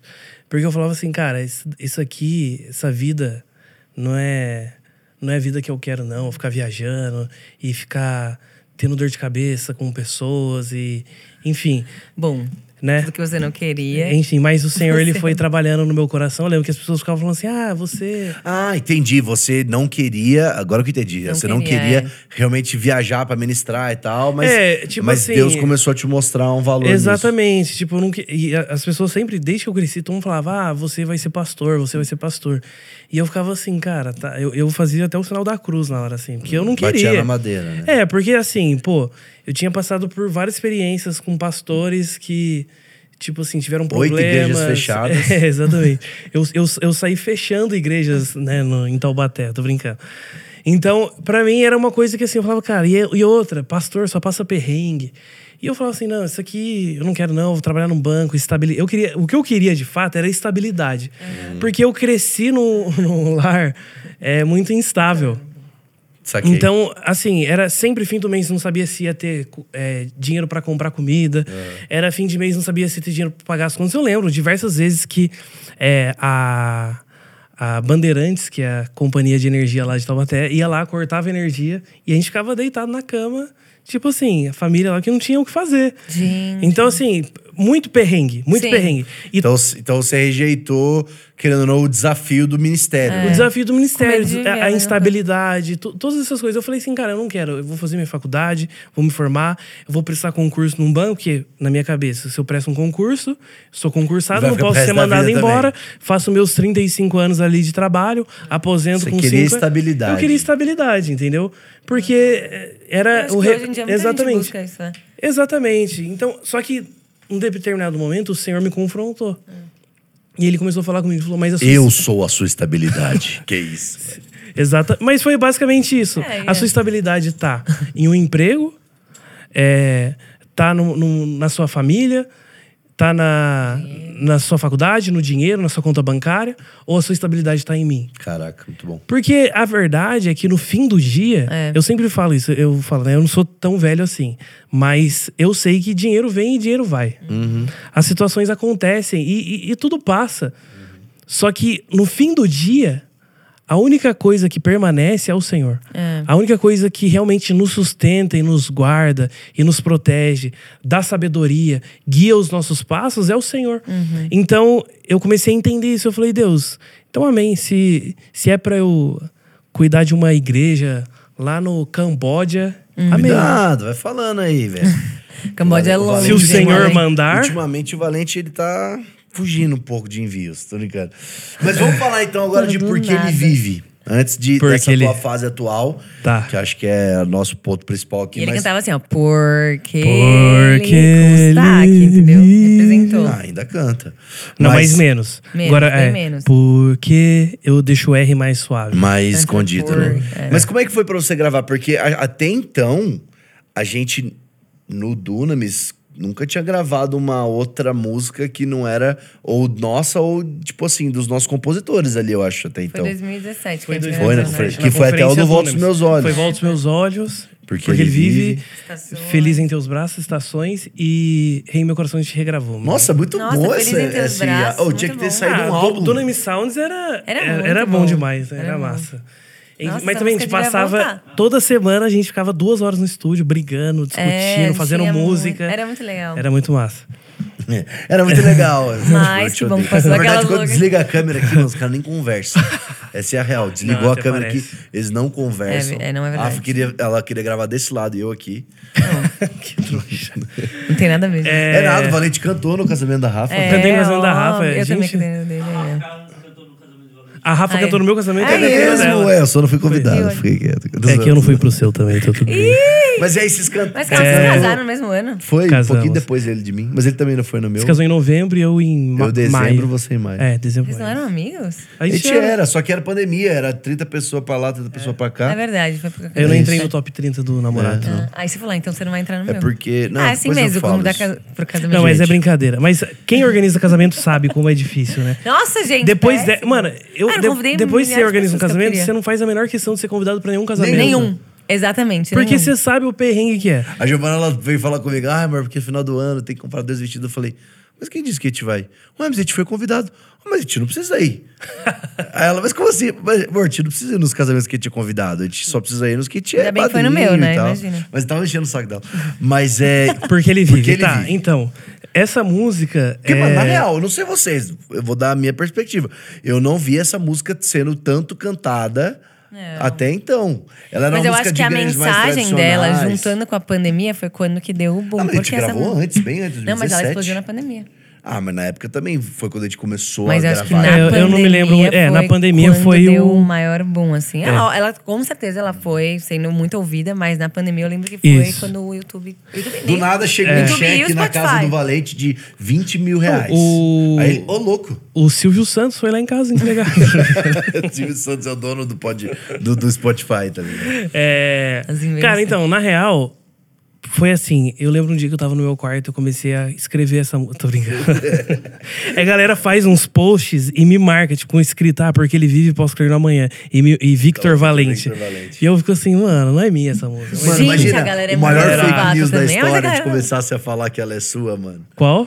Não, tipo, o maior fake news da história, de começar a Ah, falar que era sua. nossa. Porque daqui uns mesmo? 50 É anos. o Bill e Glória Gator, alguma coisa assim. Ah, que em, é bem inglês. antiga, ela é em inglês, Por isso é que não dá Because nem He Lives. inventar isso. Because é He inglês. Lives, é. É.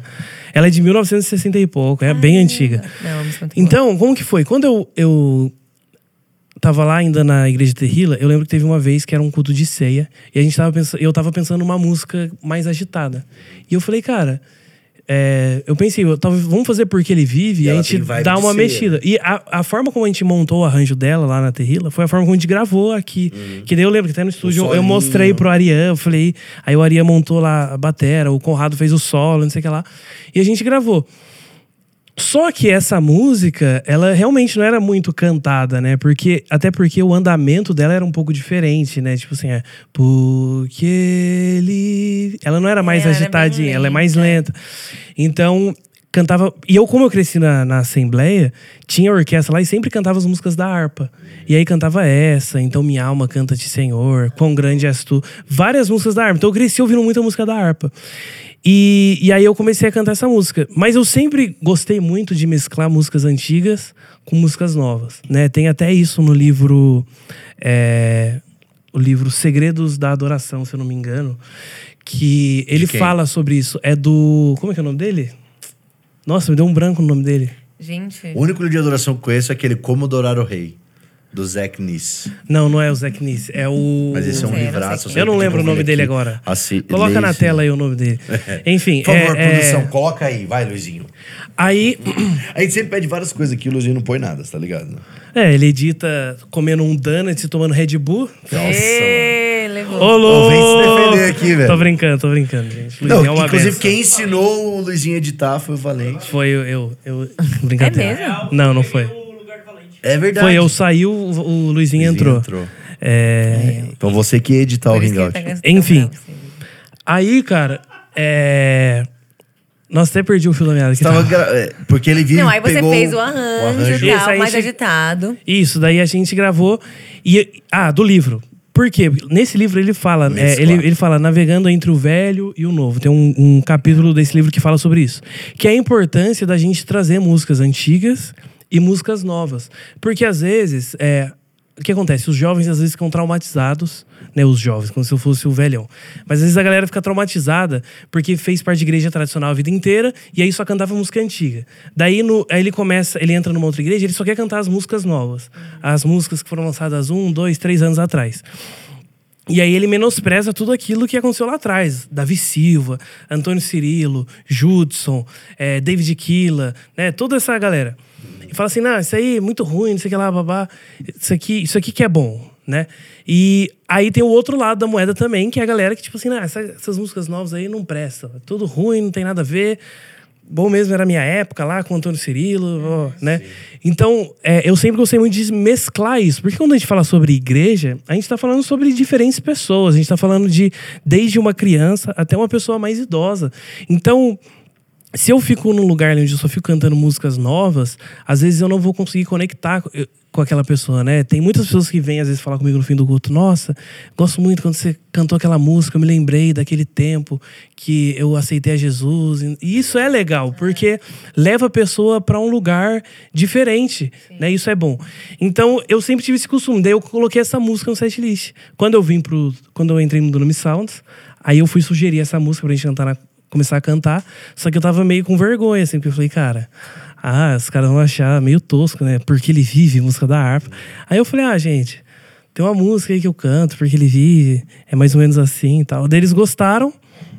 E aí a gente começou a cantar nas agendas.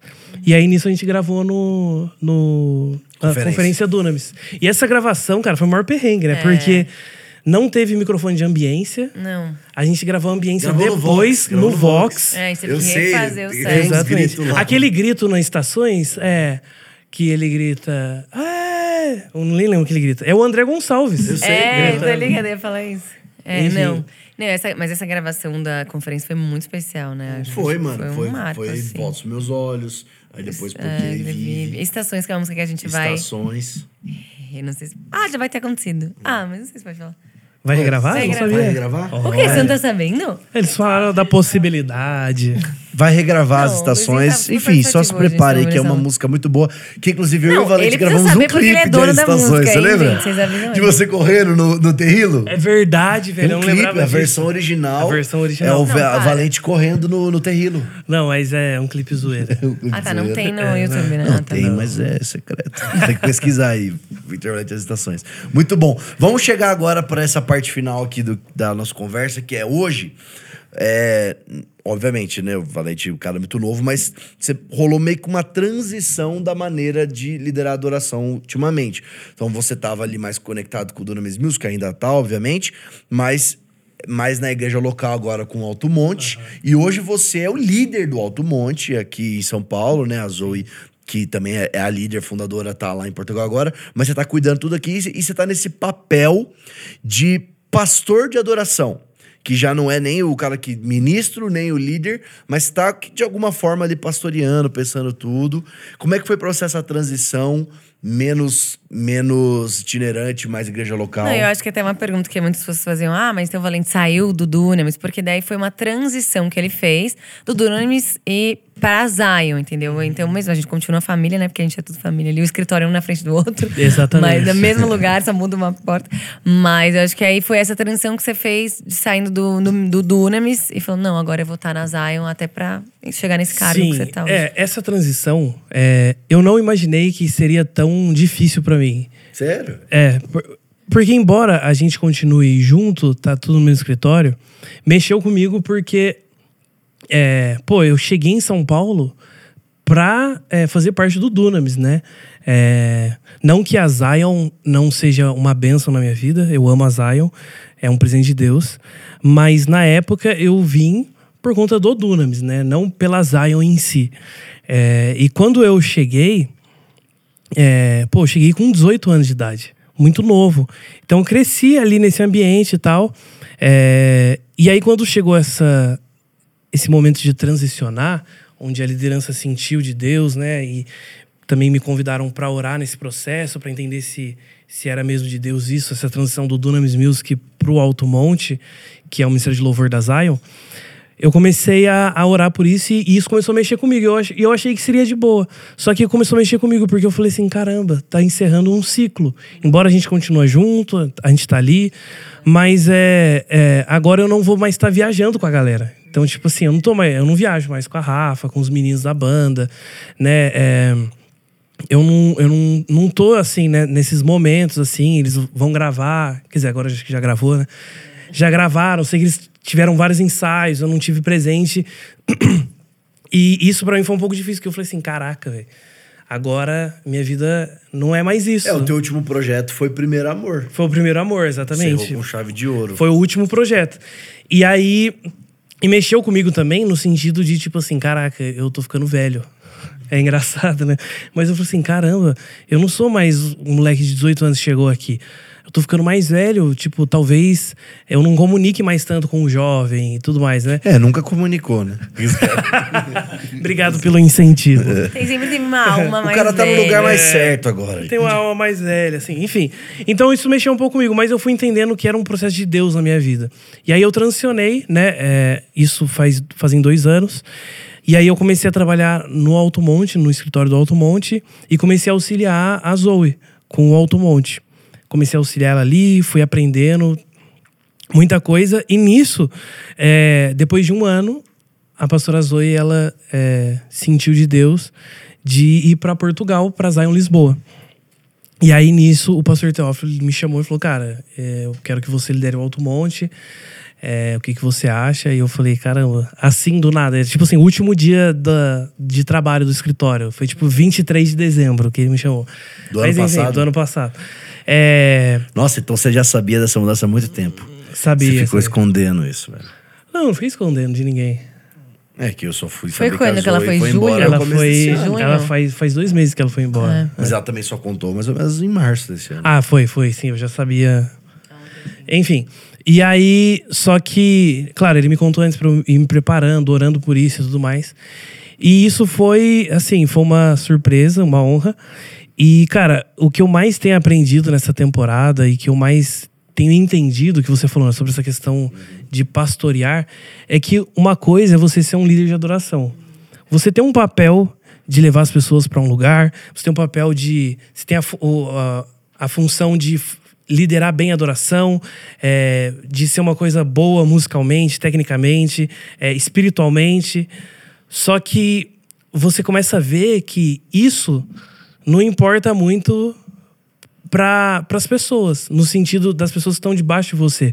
Porque o que elas querem, elas querem estar junto com você, elas querem aprender, elas querem ser cuidadas, elas querem desabafar, elas querem. é, às vezes só andar junto com você, às vezes só tomar um café com você. E, e isso foi mexendo um pouco a minha cabeça, porque eu falei, caramba, é, é claro que a gente tem que ser um bom líder de adoração, tem que é, liderar por exemplo, mas eu comecei a entender que é, isso daí era só uma pequena parte do todo que eu deveria fazer.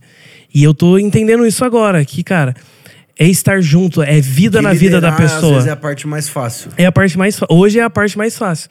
É você é vida na vida, né? O, o pastor Távora até falou é, esses tempos atrás, né? Ministério não é o que a gente fica vendo aí da galera pregando e, e vai e, E viaja e ministra louvor.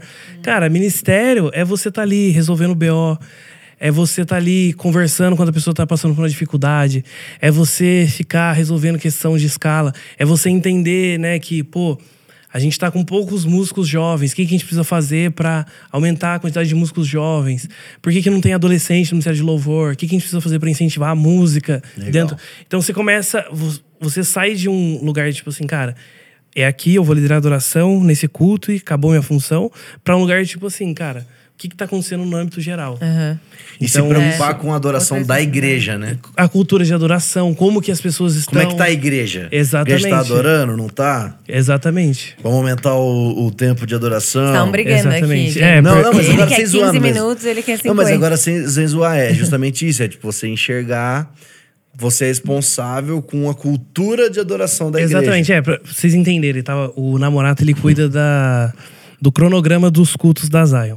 E eu tava brigando com ele porque ele tava colocando 40 minutos de louvor. Eu falei, cara, coloca 50 minutos. Ele falou, mas 50 minutos é muito tempo. Eu falei, não é, é bom porque estica as Cada pessoas. um puxando do seu lado. Porque se ele, Exatamente. ele, se eu- ele ganha 10 minutos de adoração, eu perco 10 minutos do Aí ficou resto. o quê? da- 45? O que vocês decidiram? Não, no ficou fim? 40. aqui, 40 eu por seguro. enquanto. Mas enfim. é, mas é justamente isso, é você começar a ter esse olhar, cara. O que, que a gente precisa fazer? Porque se a gente começa a entrar num lugar, vou até aproveitar pra te convencer aqui, na moral. Obrigado. Porque Ah, se a gente começa a. Você usou, você usou o momento ao vivo do programa pra você. É, eu vou Porque não vai ter como aproveitar, te negar exatamente. aqui, né, velho? Vai, vai. Pensa comigo. A gente tem os dois lados da moeda, o louvor curto e o louvor longo. O louvor curto, ele, ele tem o seu lado bom. Por quê? Porque muitas vezes as pessoas vêm reclamar ah, na minha igreja, o pastor só dá 20 minutos de louvor e adoração. O que, que eu faço? Como que eu convenço ele a Boa, dar mais fala isso tempo? pra galera. Porque às vezes vai ter lugar que não vai mudar, vai ter que ser 20 Exatamente. Ah, é 20 minutos. A cultura da E a, igreja. a galera faz essa pergunta no Fornalha Worship School. Sim, é. E a resposta que a gente sempre Pô, dá pra essas. te falar do. Eu Vou falar. A resposta que a gente sempre dá pra essas pessoas é o quê? Cara, mas por que que não tá virando em 20 minutos? Entendeu? Porque assim, porque muitas vezes a gente fica botando a culpa no tempo. Ah, é muito pouco tempo pra, pra galera entrar em adoração. Será que é muito pouco tempo ou muito pouca unção? Entendeu? Porque quem tem unção, cara, o cara pega no microfone, ele vai dar um boa noite, a presença de Deus vai vir. Porque ele tem intimidade, ele carrega a presença de Deus, entendeu? É. O velhinha. Tipo velhinha, né? Do nada, o namorado ele lança umas do nada. É, meu, do Mas, nada, enfim. sério. Eu, tô no- E eu entro na dele, tipo velhinha, enfim. eu, tipo assim, tô olhando pra você, daí ele fala, tipo, eu- aí você É. fala, tipo, ele deu. O que eu perdi, gente? Desculpa. Tudo bem, presta atenção. É. Uns são, outros não são. Vai. Exatamente. Então, assim, é, as pessoas elas confundem. Falam assim, ah, mas é muito pouco tempo para fazer o negócio virar, é muito pouco tempo para a presença de Deus. E, e Deus ele não tá limitado ao tempo. Entende? É, só que daí tem o outro lado da moeda, o tempo longo de adoração. Porque o tempo longo de adoração, por outro lado, você treina o povo. Porque muitas das vezes a gente vai ministrar em algumas igrejas, né? E a gente chega lá e a gente faz, sei lá, 40 minutos de louvor e adoração. E as pessoas estão acostumadas a 20 minutos. Quando dá 25, as pessoas já começam a sentar. Já começam a desconectar. Por quê? Porque ela não está acostumada. Tanto o corpo dela, físico, não está acostumado a ficar de ali tanto tempo, levantar os braços, cantar, quanto o espírito dela não está preparado para entrar nesse lugar de adoração. Entende? Então, o tempo longo também estica o povo, estica o líder de adoração, porque também às vezes a gente coloca, ah, faz aí 30 minutos de louvor e adoração. Ah, vou fazer quatro músicas, beleza, dá 30 minutos. Agora, se eu boto, 50, faz 50 minutos, mas continua fazendo quatro músicas. E aí tem que fluir, né? É. Aí, cara, você vai fazer quatro músicas em 30 minutos, você tem 20 minutos de gap ali. O que, que você vai fazer nesses 20 minutos? É nesse lugar que o líder de adoração é esticado. Eu faço muito isso com, com a galera do Vox. Eu falo assim, cara, é- é- lá é 45 minutos de louvor. 45 minutos de louvor, coloca quatro músicas no set. E o resto vocês vão ter que fluir ali. Por quê? Porque isso vai esticando as pessoas. Ela vai. Porque Ou o cara só pega a música longa. Aí a pessoa chega ali num lugar onde ela se vê desamparada de letra de música, ela se vê com centenas de pessoas olhando pra cara dela esperando que ela faça alguma coisa, É, que a pressão é. que a pressão é diferente. E aí, o que, que você vai fazer? Depend... É o lugar de dependência É total. o lugar né? de dependência em Deus. Aí. Não, e o povo também, né? Porque, tipo, às vezes eu sinto que. É- é- não necessariamente eu tô cantando aquela música, eu tô adorando a Deus. Às vezes eu só tô seguindo aqui a música, a letra que tá na minha memória, cantei, cantei, cantei, cantei, cantei, cantei e acabou. Então eu, eu É, concordo. você tira as vai pessoas desse a galera- lugar. é. Confortável. Desse lugar né? confortável, desse lugar automático, né? Por exemplo, muitas vezes na Zion, o culto acaba, a pregação acaba e a gente continua fluindo no louvor e adoração. E a gente, de- a- a- tipo, às vezes deixa a luz acesa. Porque é assim, cara, que, que você vai fazer? Você vai embora pra sua casa ou você vai ficar aqui nesse ambiente de adoração? Entendeu? E as pessoas ficam, elas ficam ali. E nisso, elas estão sendo, elas estão amadurecendo em adoração, entendeu? Elas vão aprendendo. E isso é o que vai criando cultura na igreja. Porque se a gente falar, ah, na minha igreja não tem cultu- cultura de adoração. Mas se o Ministério de Louvor não tem essa cultura antes, ele nunca vai conseguir gerar essa cultura na igreja. Porque o líder de adoração não sabe fluir no profético. O líder de adoração não sabe. ah, E a banda também não. O líder de adoração, a banda não sabe seguir o mover do Espírito Santo. Vai chegar ali na hora da adoração, o que, que ele vai fazer? Ele vai cantar a música começo, meio e fim, acabou. Entendeu? É O errado, que seria, não é? o que seria fluir no profético, na adoração? Flui no profético na adoração. O que, que é o profético? O profético é trazer a mente e o coração de Deus para aquele momento. Então, muitas vezes a gente quer mistificar o profético, né? Ah, a gente fala assim, ah, agora o baterista vai profetizar na bateria. O que, que ele faz? Ele já começa, tum, tum, tum, tum, tum, tum, começa a bater nos tambores. Isso é errado? Não é. Isso tá certo.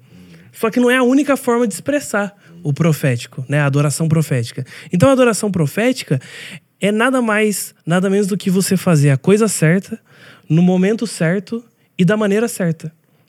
O que que é fazer a coisa certa? O que, que o Espírito Santo está te falando para fazer? Talvez mudar de música. Talvez mudar de música, Talvez falar talvez você coisa. estender aqui, repetir mais uma vez o refrão, talvez você trazer algo que o Senhor está te mostrando, Espontâneo. um espontâneo. É, no momento certo, que isso também é uma coisa que as pessoas erram às vezes. A pessoa tá ali liderando a adoração, cantando, e aí de repente ela tem uma visão de correntes sendo quebradas. E ela tá cantando ali, tipo, é, volto os meus olhos para tua presença. Aí ela vê aquela corrente sendo quebrada. Ela tem uma visão daquilo. E aí ela tá no meio do refrão ela fala: as correntes estão sendo quebradas. Tipo assim. Tem nada a ver com a ver, música. nada Tem nada a ver, espera, entendeu? Legal, muito bom. Entendeu? Saiba o momento certo, porque às vezes a gente faz a coisa certa na hora errada. E isso também atrapalha. É, e fazer da maneira certa. Então, tipo assim, eu vou chegar e falar: eu tive uma visão de correntes quebrando. Então, é isso. Não, é a maneira certa. É É, isso. gente. Quebra isso a Também é corrente. Eu sinto que nessa noite o Senhor ele tá tra- é, trazendo Ah, libertação. legal. entendeu? É, falar é um da forma treino certa. também, eu acho, assim. Tanto Sem um dúvida. treino quanto um lugar que você tem que aprender, né? Tipo, você vai estar aprendendo de outras pessoas, mas também quando você vai fazer, é muito ser guiado pelo Espírito Santo, mas também é dar passo de fé, assim. É sair Uhum. da zona de conforto. Porque é muito difícil, às vezes, você fazer uma coisa que Deus está te mandando por medo. É, mas é igual E aí, uma porque você fala, ah, não sei. É. Mas aí é tipo, ah, às vezes vai ser ruim mesmo, gente. Mas pelo menos você falou que Deus estava falando você falar. Exatamente, exatamente. Tipo, você- Eu falo, cara, é melhor errar em excesso do que errar em falta. Porque no excesso é só você ir, ir- ir podando o que precisa ser podado. Agora, se fica sempre em falta, você nunca sabe como você pode ajudar a pessoa. Então, eu sempre falo pra galera que tá liderando a oração, que tá começando agora, né? Eu falo assim, cara, faz. Se se você sentir uma coisa, faz. Não se preocupa com nada. Só faz. Vamos ver. Vamos entender. Porque até nisso a pessoa ela vai entendendo se aquilo realmente era Deus ou não. Você vai aprendendo a discernir a voz de Deus. Você vai aprendendo a discernir o mover do Espírito. Porque se você nunca faz, você nunca vai saber. É igual a palavra de conhecimento. Se você nunca entrega uma palavra de conhecimento, você nunca vai saber se aquilo que está caindo no seu coração, na- na- no seu ouvido, na sua mente, né, no seu espírito, aquilo é de Deus ou não, porque você nunca fala. Né? Então, assim, então é muita coisa que envolve. Às vezes é medo, insegurança, é, são várias coisas que podem fazer a pessoa travar ali na hora. Mas eu sempre incentivo a pessoa a, a fazer aquilo. Vou lançar uma polêmica aqui. Mas, ô Valente, eu, não, não é polêmica, não. Mas eu queria ouvir de você, até pra você explicar a diferença e a necessidade de adoração e louvor. Qual a diferença? Porque tem muita gente que não sabe de fato, porque criou até essa história de worship, né? O pessoal fala assim, que achou que é um, Worship. é um tipo de música, mas não, é a intenção da música. Se ela é de adoração, o de é. É, e pode, de louvor. explica o que é worship mesmo, porque acho que muita gente só fala, mas nem sabe o que, que é. vocês significa. dois. O, aqui, worship, você diz a, a palavra worship? Não, não, o que significa Adoração. a adoração. Ah, tá. Worship, que não fala, ah, é adoração worship. É muito worship isso aqui. Ah, essa música é worship. É, Porque ele vive é worship. Então, as Porque músicas. não, porque ela existe a. Não, mas ele transformou. Não, ele tá- É, O worship, cara, adoração são as músicas mais lentas, tô brincando. Né? É o que a galera pensa, geralmente. É, é o que eles acham. Música de Porque adoração é a música só. mais lenta, louvor é músicas mais agitadas. Não. Músicas de louvor são músicas que falam daquilo que Deus fez, daquilo que Deus faz, Que dos atos do Senhor, né? É, e músicas de adoração é quando a gente canta sobre quem Ele é. Nossa, acabou o podcast. Entendeu? Obrigado aí, galera. assim, resumidamente. Muito bom, Bem mano. resumido, né? O que ele faz e o que ele é. Exatamente. Então, muitas das vezes. Adorar as obras e dizer quem ele é. Caramba, mano, que lindo. Desculpa. Enfim, então Correto. é, é basicamente isso. Então, muitas das vezes, as pessoas elas chegam nesse lugar de adoração, né? Nesse lugar de intimidade ali com o Senhor, e elas não sabem o que fazer. Né? Ela começa a.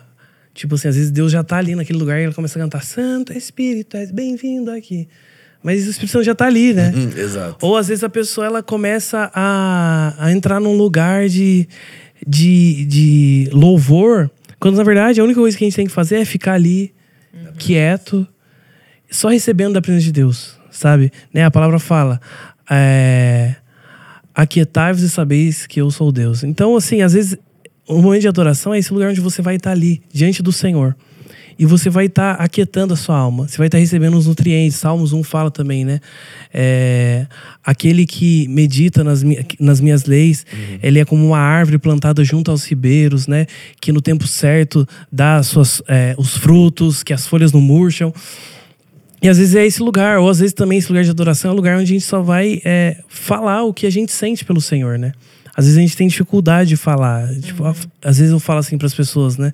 Agora começa a falar o que você sente pelo Senhor. As pessoas começam a falar santo, digno, Ou não fala né? nada. Ou não fala nada, né? Mas É, ah, isso, é que isso demonstra, talvez, é, uma falta de intimidade, né? exatamente. Mas é muito legal essa definição simples de né, adoração, quem Deus é e louvor, aquilo que ele fez, porque justamente isso aí já quebra totalmente a estética.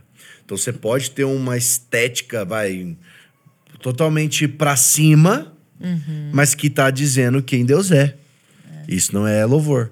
E do mesmo jeito você pode ter uma estética mais pra baixo. É, nós temos. A gente chama, a gente classifica assim, de- músicas de adoração alegre. Mas o negócio do worship que eu falei, ele tem um estilo. Ah, tá. É isso, entendi. entendeu? Explicar Você diz parte. do, do estilo da, É, da- do do musical. É. é, porque assim, é, o, a galera começou a associar muito o worship com o estilo musical. Eu acho que talvez por ficar vendo os vídeos da Beto, aí daí coloca lá worship moment, né? Uhum. Worship set. E aí pega aquilo lá e fala assim: ah, isso aqui é o worship, É né? porque criaram, antes, existia, antes existia música gospel. É, aí, Aí, você lá no Spotify tem lá, gospel. Aí se já não tem, daí vai ter uma outra categoria, Worship, worship, entendeu? É, exatamente.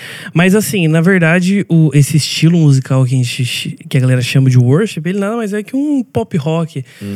É, quem, quem meio que criou isso foi o Foi o YouTube. Coldplay, é, E o YouTube. Coldplay e o YouTube foram os dois ali, aquela guitarra com delay e reverb, aqueles solinhos mais. Exatamente, exatamente. É legal desmistificar isso, porque, primeiro, a galera às vezes é, é meio, até meio preconceituosa por não entender Uhum. de fato. Então, acho que essa é a necessidade de, de se aprofundar. Mano, muito, bom, mano. Muito bom. Nossa, é muito, muito incrível, assim, saber mais ainda da tua história. Eu já conheço o Valente há muito tempo. Que é isso, Mas, tipo, velho. entender mesmo que você foi chamado, separado, sabe? Desde novo, assim. Isso é muito legal. Sempre sempre quando vem pessoas, assim, até próximas, mas pessoas que também a gente não são. E você vê a trajetória da pessoa e você fala, meu, tem a mão de Deus, tem o dedo de Deus ali, muito, tipo. Então, muito especial, muito bom. ter E última coisa que eu queria falar, Valente, ah, que eu acho que também tá nessa tua fase nova, assim, desse que não é só liderar, mas tá pastoreando e tal, e ensinar, trazer cultura, que é o Worship School, É que era inicialmente até um Exatamente. projeto do Dunos. É bom você você explica Claro. É, era inicialmente um projeto. Essa aqui é a minha câmera? Essa é tua É, aqui que eu vou fazer meu pitch, tá bom. Bom, é, a gente tá falando bastante aqui sobre adoração, né? E às vezes a, a pessoa fica assim, tá bom, mas então você tá dizendo que eu não sei nada sobre adoração, então como É que eu que posso tá aprender, né? Tô- Exato. então a gente não indica só o problema, a gente também traz a solução. E o Fornelli Worship School ele é justamente isso, ele é a escola de adoração que anteriormente era do Dunamis, hoje é do Alto Monte, mas estamos todos juntos Hum, lá, a gente na, tá lá na escola. escola, é. É, e o Fornelli Worship School, ele tem como objetivo é, formar e capacitar pessoas que fazem parte do Ministério de Louvor e Adoração. Né? Porque a gente vê o cenário hoje é, nas igrejas, não generalizando, mas em muitas igrejas, como eu falei aqui no começo, as pessoas às vezes não sabem, né? Uma coisa básica como essa, a diferença entre louvor e adoração, né? Ah, é a mesma coisa, louvor é mais agitado, adoração é mais lenta, né? Ou não sabe o que é adoração profética, que a gente falou aqui também. Diversas coisas, montar setlist. Isso, ah, exatamente. tem que falar disso aqui rapidinho, mano. é O, bom. o, o set list, né? Muitas vezes a gente acha que assim, ah, não, é só começar com duas músicas agitadas, depois uma lenta, e aí depois colocar uma que todo mundo conhece, blá, né? E não, tudo tem um porquê, tudo tem um motivo. E, e, a gente precisa entender isso. Porque quando eu começo a liderar a adoração de um lugar de entendimento e todo o meu time está alinhado com isso, é claro que isso vai refletir no momento de louvor e adoração no culto. Porque as pessoas elas vão ser mais intencionais nas direções, né? Por exemplo, às vezes a gente fala assim: ah, agora levante seus braços. Mas levanta o braço por quê? Porque você quer que as pessoas fiquem com o braço levantado ali para dar um gás, para alegrar as pessoas? Não. Porque a- o nosso corpo, ele também está adorando a Deus. E quando eu levanto meu braço. Nada. É, quando eu, eu levanto meus braços, quando eu me ajoelho, né? A gente pega as palavras que eram usadas na Bíblia para falar sobre adoração, todas elas remetem a atitudes corporais. Sim. Então, por exemplo, uma das palavras é proscuneu, que é você se prostrar com o rosto no pó. Isso, isso era uma das palavras que eles usavam para se referir à adoração no Novo Testamento. Só que é uma atitude E aí, em corpórea. português fica tudo em adoração. Mas Exatamente. É, No grego é isso. Exatamente, mas é uma atitude com o corpo. Então, quando eu tô falando pra pessoa levantar os braços, aquilo ali é uma atitude dela de entrega ao Senhor. Quando eu falando pra pessoa se ajoelhar, quando a gente pede, ah, se você tá sentado, fica de pé, não é porque a gente é chato, né? Eu Já- quero, eu quero que você engaje com o meu louvor. É, fica de pé aí, vai. Não, é porque aquilo diz muito sobre a sua postura diante de Deus. Entendeu? Ah, mas no meu quarto eu, eu adoro sentar. Tudo bem, no seu quarto. É a sua adoração individual. Isso, é uma outra Mas a coisa. adoração corporativa, a gente tá ali junto com um propósito. Entende? E o Sentar nosso. no seu secreto, é, né? ah, ou, ou, por exemplo, aquela clássica, ah, eu não. Começa agora a clamar por mais de Deus. A pessoa não abre a boca. Ah, não, mas na minha mente eu tô orando. Mas Se- tem se- que falar. Mas se na sua mente está orando, então deixa transbordar pra sua boca. É, entendeu? gente, que custa. Ajuda o líder de É, adoração. pelo amor de Deus. Meu, faz a força aí. É É, então, assim, as pessoas não têm. E quanto menos a equipe de adoração tiver esse entendimento, menos ainda a igreja vai ter. Por isso que o Fornelli Worship School ele tem esse objetivo de ajudar os líderes de adoração, os ministros do Ministério de Louvor e Adoração, para eles realmente é, chegarem na igreja deles e eles conseguirem é, construir uma cultura de adoração. Ah, vai chegar lá e vai transformar numa Zion, num Dunamis? Não. A nossa intenção não é essa. Não é gente, tanto que uma da. Essa aqui eu vou dar um spoiler, mas a última aula se chama Retorno Saudável, que é. são as instruções para os alunos eles voltarem para a igreja e não chegar lá querendo, ah, tá Mudar tudo errado tudo. isso aqui, droga. agora eu vou E que é ensinar muito você- importante eu ter vou ensinar vocês como é que faz. Não, não é assim. A gente dá princípios. A gente fala, ah, faz assim que vai dar certo. Não, a gente traz princípios Perfeito. baseados na palavra de Deus, Uhum. que vão ajudar a pessoa a realmente desenvolver o ministério de louvor, ela se desenvolver como líder de adoração ou como um músico, né? Então essa escola ela é muito completa. São sete dias lá na Dunamis Farm, Uhum. com vários é, convidados, e são aulas, tá? É, isso é importante frisar. Não são, Não é culto é, não são cultos. Ah, de manhã é aula e à noite é culto. Não, é aula. É aula manhã, tarde e noite. Você vai ter aula. A gente tem um momento de louvor e adoração, mas vai ter aula. Também tem ministração. Tem muita coisa. E essa escola ela vai acontecer do dia 7 a 13 de janeiro do ano que vem. As vagas são limitadas por conta da nossa capacidade. Na E do- até qualidade da e da qualidade escola. da escola, a forma como a gente faz, né? A gente faz é, com um discipulado bem próximo. Então, cada pessoa vai ter um líder de grupo, né? Um líder pastoral que a gente chama, que ele vai estar ali num grupo de mais ou menos 10 pessoas, ele vai estar podendo se abrir com essa pessoa, tirar dúvidas, é, dar os feedbacks e tudo mais, processar tudo que está acontecendo na escola. É, então, assim, é uma escola que a gente trabalha bastante desde o interior até a, a parte de fora. Da mesma forma como quando Deus ele vai instruir Moisés na construção do tabernáculo, ele começa a primeira coisa, ele depois que ele fala dos materiais, a primeira coisa que Deus fala para Moisés como deveria ser construído é a Arca da Aliança, que é a última parte do tabernáculo. E ele vai falando de dentro para fora. Da mesma forma que Deus faz conosco. Ele começa de dentro para fora. Então o Fornelli também ele tem esse princípio de tratar coisas, né, desde dentro do nosso coração até as coisas para fora. Né? Às vezes a pessoa chega lá, ah, eu quero. Então vai, me mostra aí, como é que eu lidero a adoração? O que, que eu tenho que fazer? E aí o cara tá cheio de B.O. Só que dentro. calma, é, exatamente. Vamos tratar primeiro as coisas que estão aí dentro. Porque não adianta a gente falar sobre liderar a adoração se antes eu não falar sobre a identidade do adorador. Entendeu? Então. É, é, é, passos, né, que Exatamente. você tem um testemunho forte do, do Worship School, Rafa? Ah, todas as worships, pra mim, A Rafa sempre volta assim, ó. Eu já escutei ela umas 10 vezes ela falando assim: Meu, bizarro. Melhor bizarro." escola. É, essa. Não, sério, namorado. Essa foi a melhor escola. Gente, eu nunca bizarro. falei isso ela é muito. Falou Mas- sim, falou esse ano. Eu, eu até te imitei igual aqui, velho. Não, sempre é muito maravilhoso, óbvio, porque eu acho que o meu, minha parte favorita sempre é o tabernáculos, né? A aula de tabernáculos, porque a gente vê, tipo, todo mundo tendo muitos encontros, assim, com Deus. E... Mas acho que todo ano... Fornalha mudou minha vida, o primeiro que eu fiz. Aí depois é só, tipo, vendo as outras pessoas sendo transformadas. São muitos testemunhos, assim, dos alunos. Eu amo, gente. né? É O que, bom que é o tabernáculo? Vamos finalizar com isso. O que é o Porque ele tem a tabernáculo? ver com. Era assim, meu último Vai lá no e você vai aprender Não, aquela... é, mas tipo, só pra te explicar, porque eu queria terminar realmente com uns negócios de set list. Que Tá. acho que tem tudo a ver, né? Tão, tão relacionados. Tá bom. Tabernáculo e set list. É, o tabernáculo de Moisés, é, eu acho que uma coisa que é importante de frisar é que ele foi instituído por Deus. né? Ele não foi instituído por Moisés. É, por que, que eu então- falo isso? Então, o tabernáculo de Moisés de Deus, né? Não, mas por que, eu falo isso? Porque às vezes as pessoas falam assim: ah, mas o tabernáculo de Moisés é lá do Velho Testamento. Mas não, foi Deus quem mandou Moisés construir. E a forma como deveria ser construído, cada detalhe, cada material é, é, é muito, é, Específico, muito intencional. específico e intencional, porque cada coisa ali no tabernáculo, ele era uma sombra daquilo que viria, né? Hoje a gente entende que o, é, o tabernáculo, ele representa Jesus, né? Tanto que ele mesmo fala, eu sou o caminho, a verdade e a vida, ninguém vem ao Pai senão por mim. Né? É isso que ele fala em João. É, então, o tabernáculo ele é muito importante. Só que uma outra coisa também importante de frisar é que ele não é a nossa teologia, né? A teologia do tabernáculo de Moisés para montar sete list. Não. É só um método que a gente usa para auxiliar na montagem do set list. Ah, então eu, eu sou obrigada. Se eu não monto o set list é, de acordo com o tabernáculo de Moisés, eu tô Pecado. pecando. Não, você não está pecando, fica tranquilo, tá bom? Eu já vi muitos sete de adoração ungidos, cheios da presença de Deus, que não seguiram o, o tabernáculo de Moisés. E tá tudo bem. Mas é uma coisa que auxilia. Por quê? Porque o tabernáculo de Moisés, ele era um passo a passo, entre aspas, do que o sacerdote tinha que fazer até então ele poder entrar no Santo dos Santos e, e, e entrar ali na Arca da Aliança, que representa a glória de Deus. E para nós é muito útil, por quê? Porque muitas das vezes a gente, na verdade, na maioria das vezes, a gente não tá nesse lugar de santo dos santos, né? Por quê?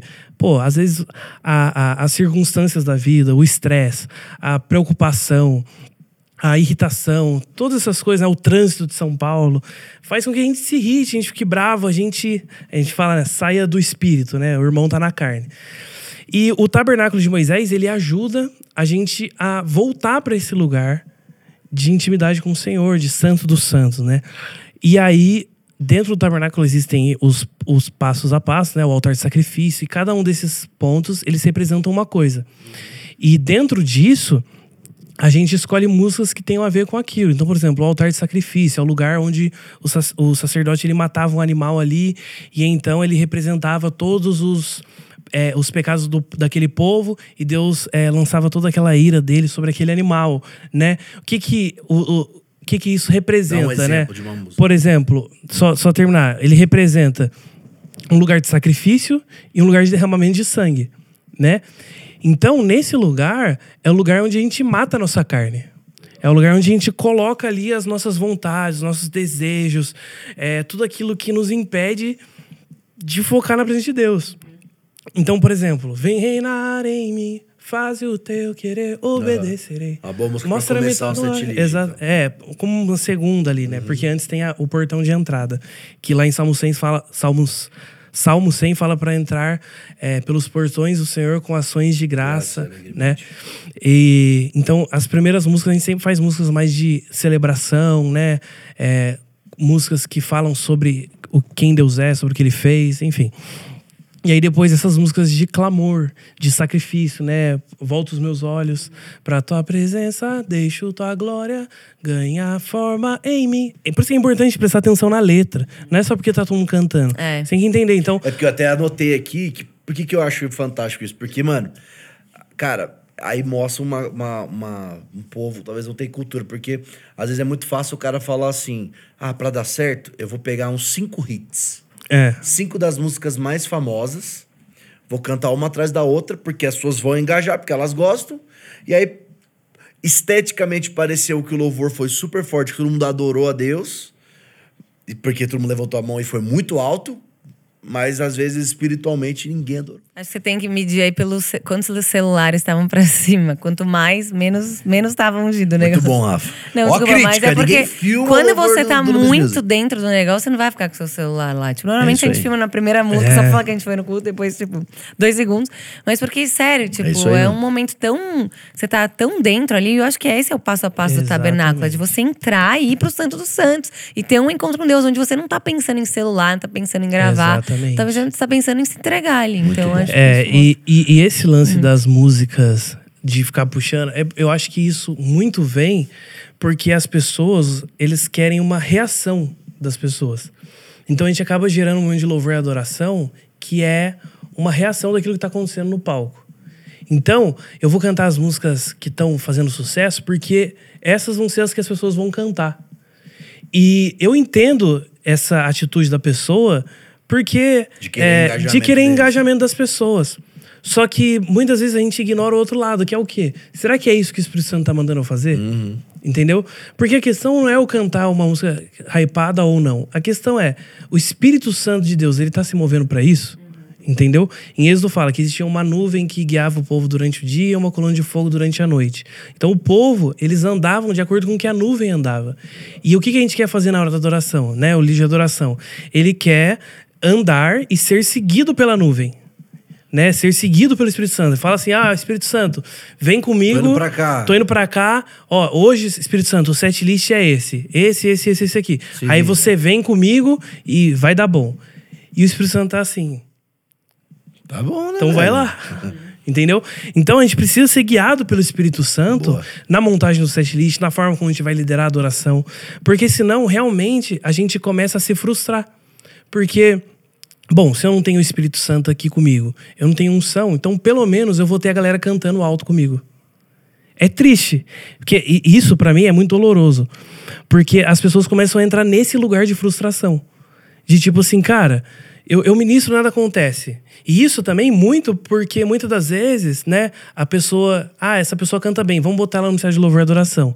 Mas cantar bem não tem nada a ver com liderar a adoração. Liderar adoração. Porque você, pra liderar a adoração, você tem que ter chamados, você tem que ter unção. O que, que é Caraca. unção, né? É uma porção específica do Espírito Santo para você cumprir o propósito que ele tá te Missão confiando. dele. Né? Então, é, a- às vezes a pessoa canta bem, entra pro ministério de louvor, daí ela começa a ministrar, ela começa a cantar, nada acontece, nada acontece, nada acontece. A pessoa chega num lugar e fala assim, cara, quer saber? Quando eu canto as músicas que todo mundo conhece, é muito bom. E aí começa a confundir hype, energia, galera cantando alto, alegria com o presente de Deus. Entendeu? Né? A, lá, na- quando Deus chega e fala para Moisés, fala assim: olha, fala a rocha e aí vai sair água dela. E aí ele chega e ele bate na rocha. E aí a água sai. Tudo bem, a água saiu. Mas ele não entra na terra prometida por causa disso.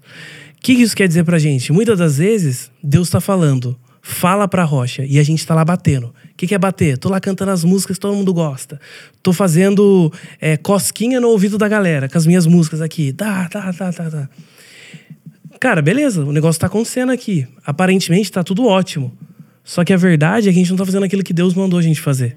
E isso é muito preocupante. É. entendeu? Exato. Então, por isso que é tão importante, é, mais do que eu fugir de fazer músicas do hype, é eu correr pra fazer as músicas que o Espírito Santo quer que eu Do faça. Holy. Sim. Nossa. Exatamente. Que às vezes é do hype e a música que o Espírito Santo tá te pedindo. Tá É, certo, exato. Não tem nenhum Então, problema tocar Não música tem conhecida. problema algum. É, é. Mas tem que ser movida, né? E, e até essa questão do hype, às vezes as pessoas falam assim, né?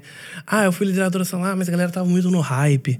Ah, muito. dif- E, cara, é ótimo que as pessoas estão no Sim. hype, que elas É. estão animadas tenho aquilo. favor. Sim, mas claro. qual que é o seu. Agora, aí que entra a sua liderança. Será É, que você. não, eles não podem te liderar, né? Exato, será que você tem liderança suficiente, habilidade de liderança, pra não ser tomado pelo povo, É isso aí. mas sim levar o povo no lugar que eles têm que ser levado? Porque o que acontece também muitas vezes é o quê? O povo engole o líder de adoração. Ele começa a cantar ali, de repente ele perde o controle. Aí o povo começa a fazer o que quer. E aí eles começam a puxar uma música, começam a puxar outra, eles começam a bater palma, cantar em línguas, e o líder de adoração tá, tipo, sendo esmagado. Por quê? Porque ele não soube liderar o povo. É isso. Então, a questão é. O, o desafio é sempre levar as pessoas pro lugar onde elas têm que ser levadas. Independente se elas estão no hype, independente se elas estão apáticas, não importa. E é um processinho. É um processo. Eu vou terminar, então, Valente, com a minha nova aula do Worship School, que eu vou te falar agora. Você vai Fala, ficar em choque. fala pra mim. Tem que chamar o namorado. Não, mas eu concordo 100%. E eu, eu lembro que eu vi isso na prática. No primeiro Mega Crew, era o nosso primeiro retiro de adolescentes, lá do Dunamis. E assim, a gente tava há dois anos e meio só online. Então foi. a- Tinha acabado a pandemia, então foi, era o primeiro acampamento que todo mundo que você conhecia, aquela comunidade de 500 adolescentes, ia estar junto. Chega no dia, pensa 500 adolescentes lá na farm fritando, tipo, meu Deus, não acredito que eu tô aqui, que demais. E aconteceu exatamente isso. O povo liderou a banda. Era uma banda também estava ali começando, estava aprendendo, e padrão, né, normal. Então o povo liderou a banda. E realmente não foi ruim. Deu pra ver que não tinha a presença de Deus assim como a gente gostaria. Claro, Deus apareceu, foi muito bom. Não foi bom. É, não foi bom isso. É, não, foi, não foi exatamente da maneira que a gente sempre quer, sabe? Mas nesse quesito, principalmente, deu pra ver que a. Foi bom, mas não tinha a presença de Deus. Isso, não é, tinha o é. óleo escorrendo. E aí eu lembro que acabou, eu juntei a equipe, assim, todo mundo, tanto louvor, tanto a equipe. E eu veio, mano, veio na minha cabeça uma parada que, que até hoje eu, eu relembro os caras, que é o seguinte: é igual uma Coca-Cola. Se você abre a Coca e vira de uma vez no copo, sobe aquela espuma até lá em cima. E você fala, nossa, como encheu rápido o meu copo. Você vai tomar, É ficou só- um é dedinho de, de coca e só gás. Como é que você faz pra você encher a coca? Você tem que colocar de, de pouquinho em pouquinho, devagarinho. Você vai preenchendo, você vai preenchendo, vai preenchendo. Que aí não perde o gás e você tem toda a coca. Então eu acho que é a mesma coisa na hora de fazer adoração. Por isso que tem a ver com liderar, é esse processo, é passo a passo e tudo mais e tal. Eu uso esse E exemplo. Sabe que eu tenho um exemplo pra isso também, com comida também? Que é o que? Ah, não, então você não quer me chamar por Chip School. Entendi, não, beleza. a coca é ótima. Agora eu vou fazer uma com uma comida. Você fez a bebida, eu vou fazer com a comida. É aquele momento onde a pessoa ela chega, ela coloca ali o, sabe, você vai fazer legumes salteado. Você coloca os legumes ali e você começa a mexer. E você vai mexendo, você vai cozinhando o povo. Entendeu? Você tem que ir, ir, ir- ir- não cozinhando o povo no sentido ruim. né? Enrolando ele. Não É, enrolando é, é. eles. Mas você tem que ir sabendo conduzir e saber o momento certo das coisas. O momento certo de virar, o momento certo de deixar parado, entendeu? Porque às vezes a pessoa ela também ela fica ali o tempo todo falando, falando, falando, falando, falando, falando, falando, né? É o tempo todo. E aí quando vai ver, o legume ficou cru ou ficou duro. Entendeu? Porque não, não cozinhou, ou queimou demais, entendeu? Porque não cozinhou direito. Então, assim, é importante a gente é, saber é, conduzir o povo e não ser levado por eles. Isso é muito, importante. Muito bom, com todos esses exemplos Muito de. Coca-Cola, legumes pra Exatamente. vocês. Esteja no Worship A gente School, insta. cara. Esteja, School, esteja. Dia 7 a 14. Dia 7 a 13 de 7 a janeiro. 13 de Na janeiro, Dunamis Farm. Na Dunamis Farm. Farm. Você não pode. Não tem desculpa, vai estar de delícia. férias. É, Exato. vai ser top. Você, líder de adoração, você, pastor ou líder de jovens que tá assistindo a gente aí, manda também seus líderes de adoração. E não é só líder de adoração, baterista, guitarrista, todo mundo que faz parte do Exatamente. louvor, né, Valente? Exatamente, é aberto para todo mundo que faz, faz parte do Ministério de Louvor, para pastores. Isso é, é muito importante, porque quanto mais gente, mais é, eles vão entender, né? Tem muitas pessoas que O cara que participam. toca flauta no louvor. Vai, já foi gente que. O ano passado foi um. Ano passado, esse ano, foi um cara que toca saxofone. É Tocava muito bem, inclusive. É isso, pessoal. Valente, você Deus, pode terminar é orando verdade. por nós, Claro. declarando aquilo que tá no seu coração em relação a isso, ou Com outra certeza. coisa também. Essa aqui é a tua câmera, libera aí sobre o Tá pessoal, por favor. Bom, é, primeiro só quero agradecer mais uma vez pelo convite Valente. e obrigado você que acompanhou até aqui. Deus, eu quero te agradecer, Pai, por tudo que o Senhor tem feito na nossa nação através do Ministério de Louvor e Adoração. Amém. Obrigado, Senhor, porque o Senhor tem levantado tantos homens e mulheres de Deus, tanto, tantas pessoas comprometidas com a tua obra e que realmente querem é, levar o povo, a tua igreja, nesse lugar de mais profunda intimidade. Senhor, eu oro para que o Senhor continue trazendo é, os recursos necessários, a capacitação necessária para cada um, Pai, em nome de Jesus, para que eles possam exercer aquilo que o Senhor tem confiado nas mãos de cada um, com excelência, é, com unção. Em nome de Jesus, eu oro também, Pai, para que o Senhor abençoe cada um que está assistindo esse podcast, que o Senhor realmente é, envie os teus anjos ministradores na casa de cada um agora e que eles sejam ministrados pelo Senhor, Pai, em nome de Jesus. Amém. Amém! Muito, Muito bom, obrigado, viu? muito. Muito obrigado, Obrigada, Valente. Sério, Tamo foi muito bom. Você é um fofo. Venha mais vezes, venha mais vezes. É, ele tá muito aqui bom. pertinho. É isso aí, pessoal. Espero que vocês tenham gostado. Esteja lá no Fornalha Worship School. Na conferência Dunamis. Conferência Conferência Dunamis. Dunamis. E é isso. É, siga o Valente nas redes sociais pra você aprender mais de adoração. Qual Tamo é? junto. Victor Valente Underline Music. Ah, é, Victor Valente é music. Ah, eu. entendeu? É, ele é, ele é É do o dono da music. música. É isso. Valeu, galera. Deus abençoe Tchau, você. gente. Até Beijo. próximo Hangout.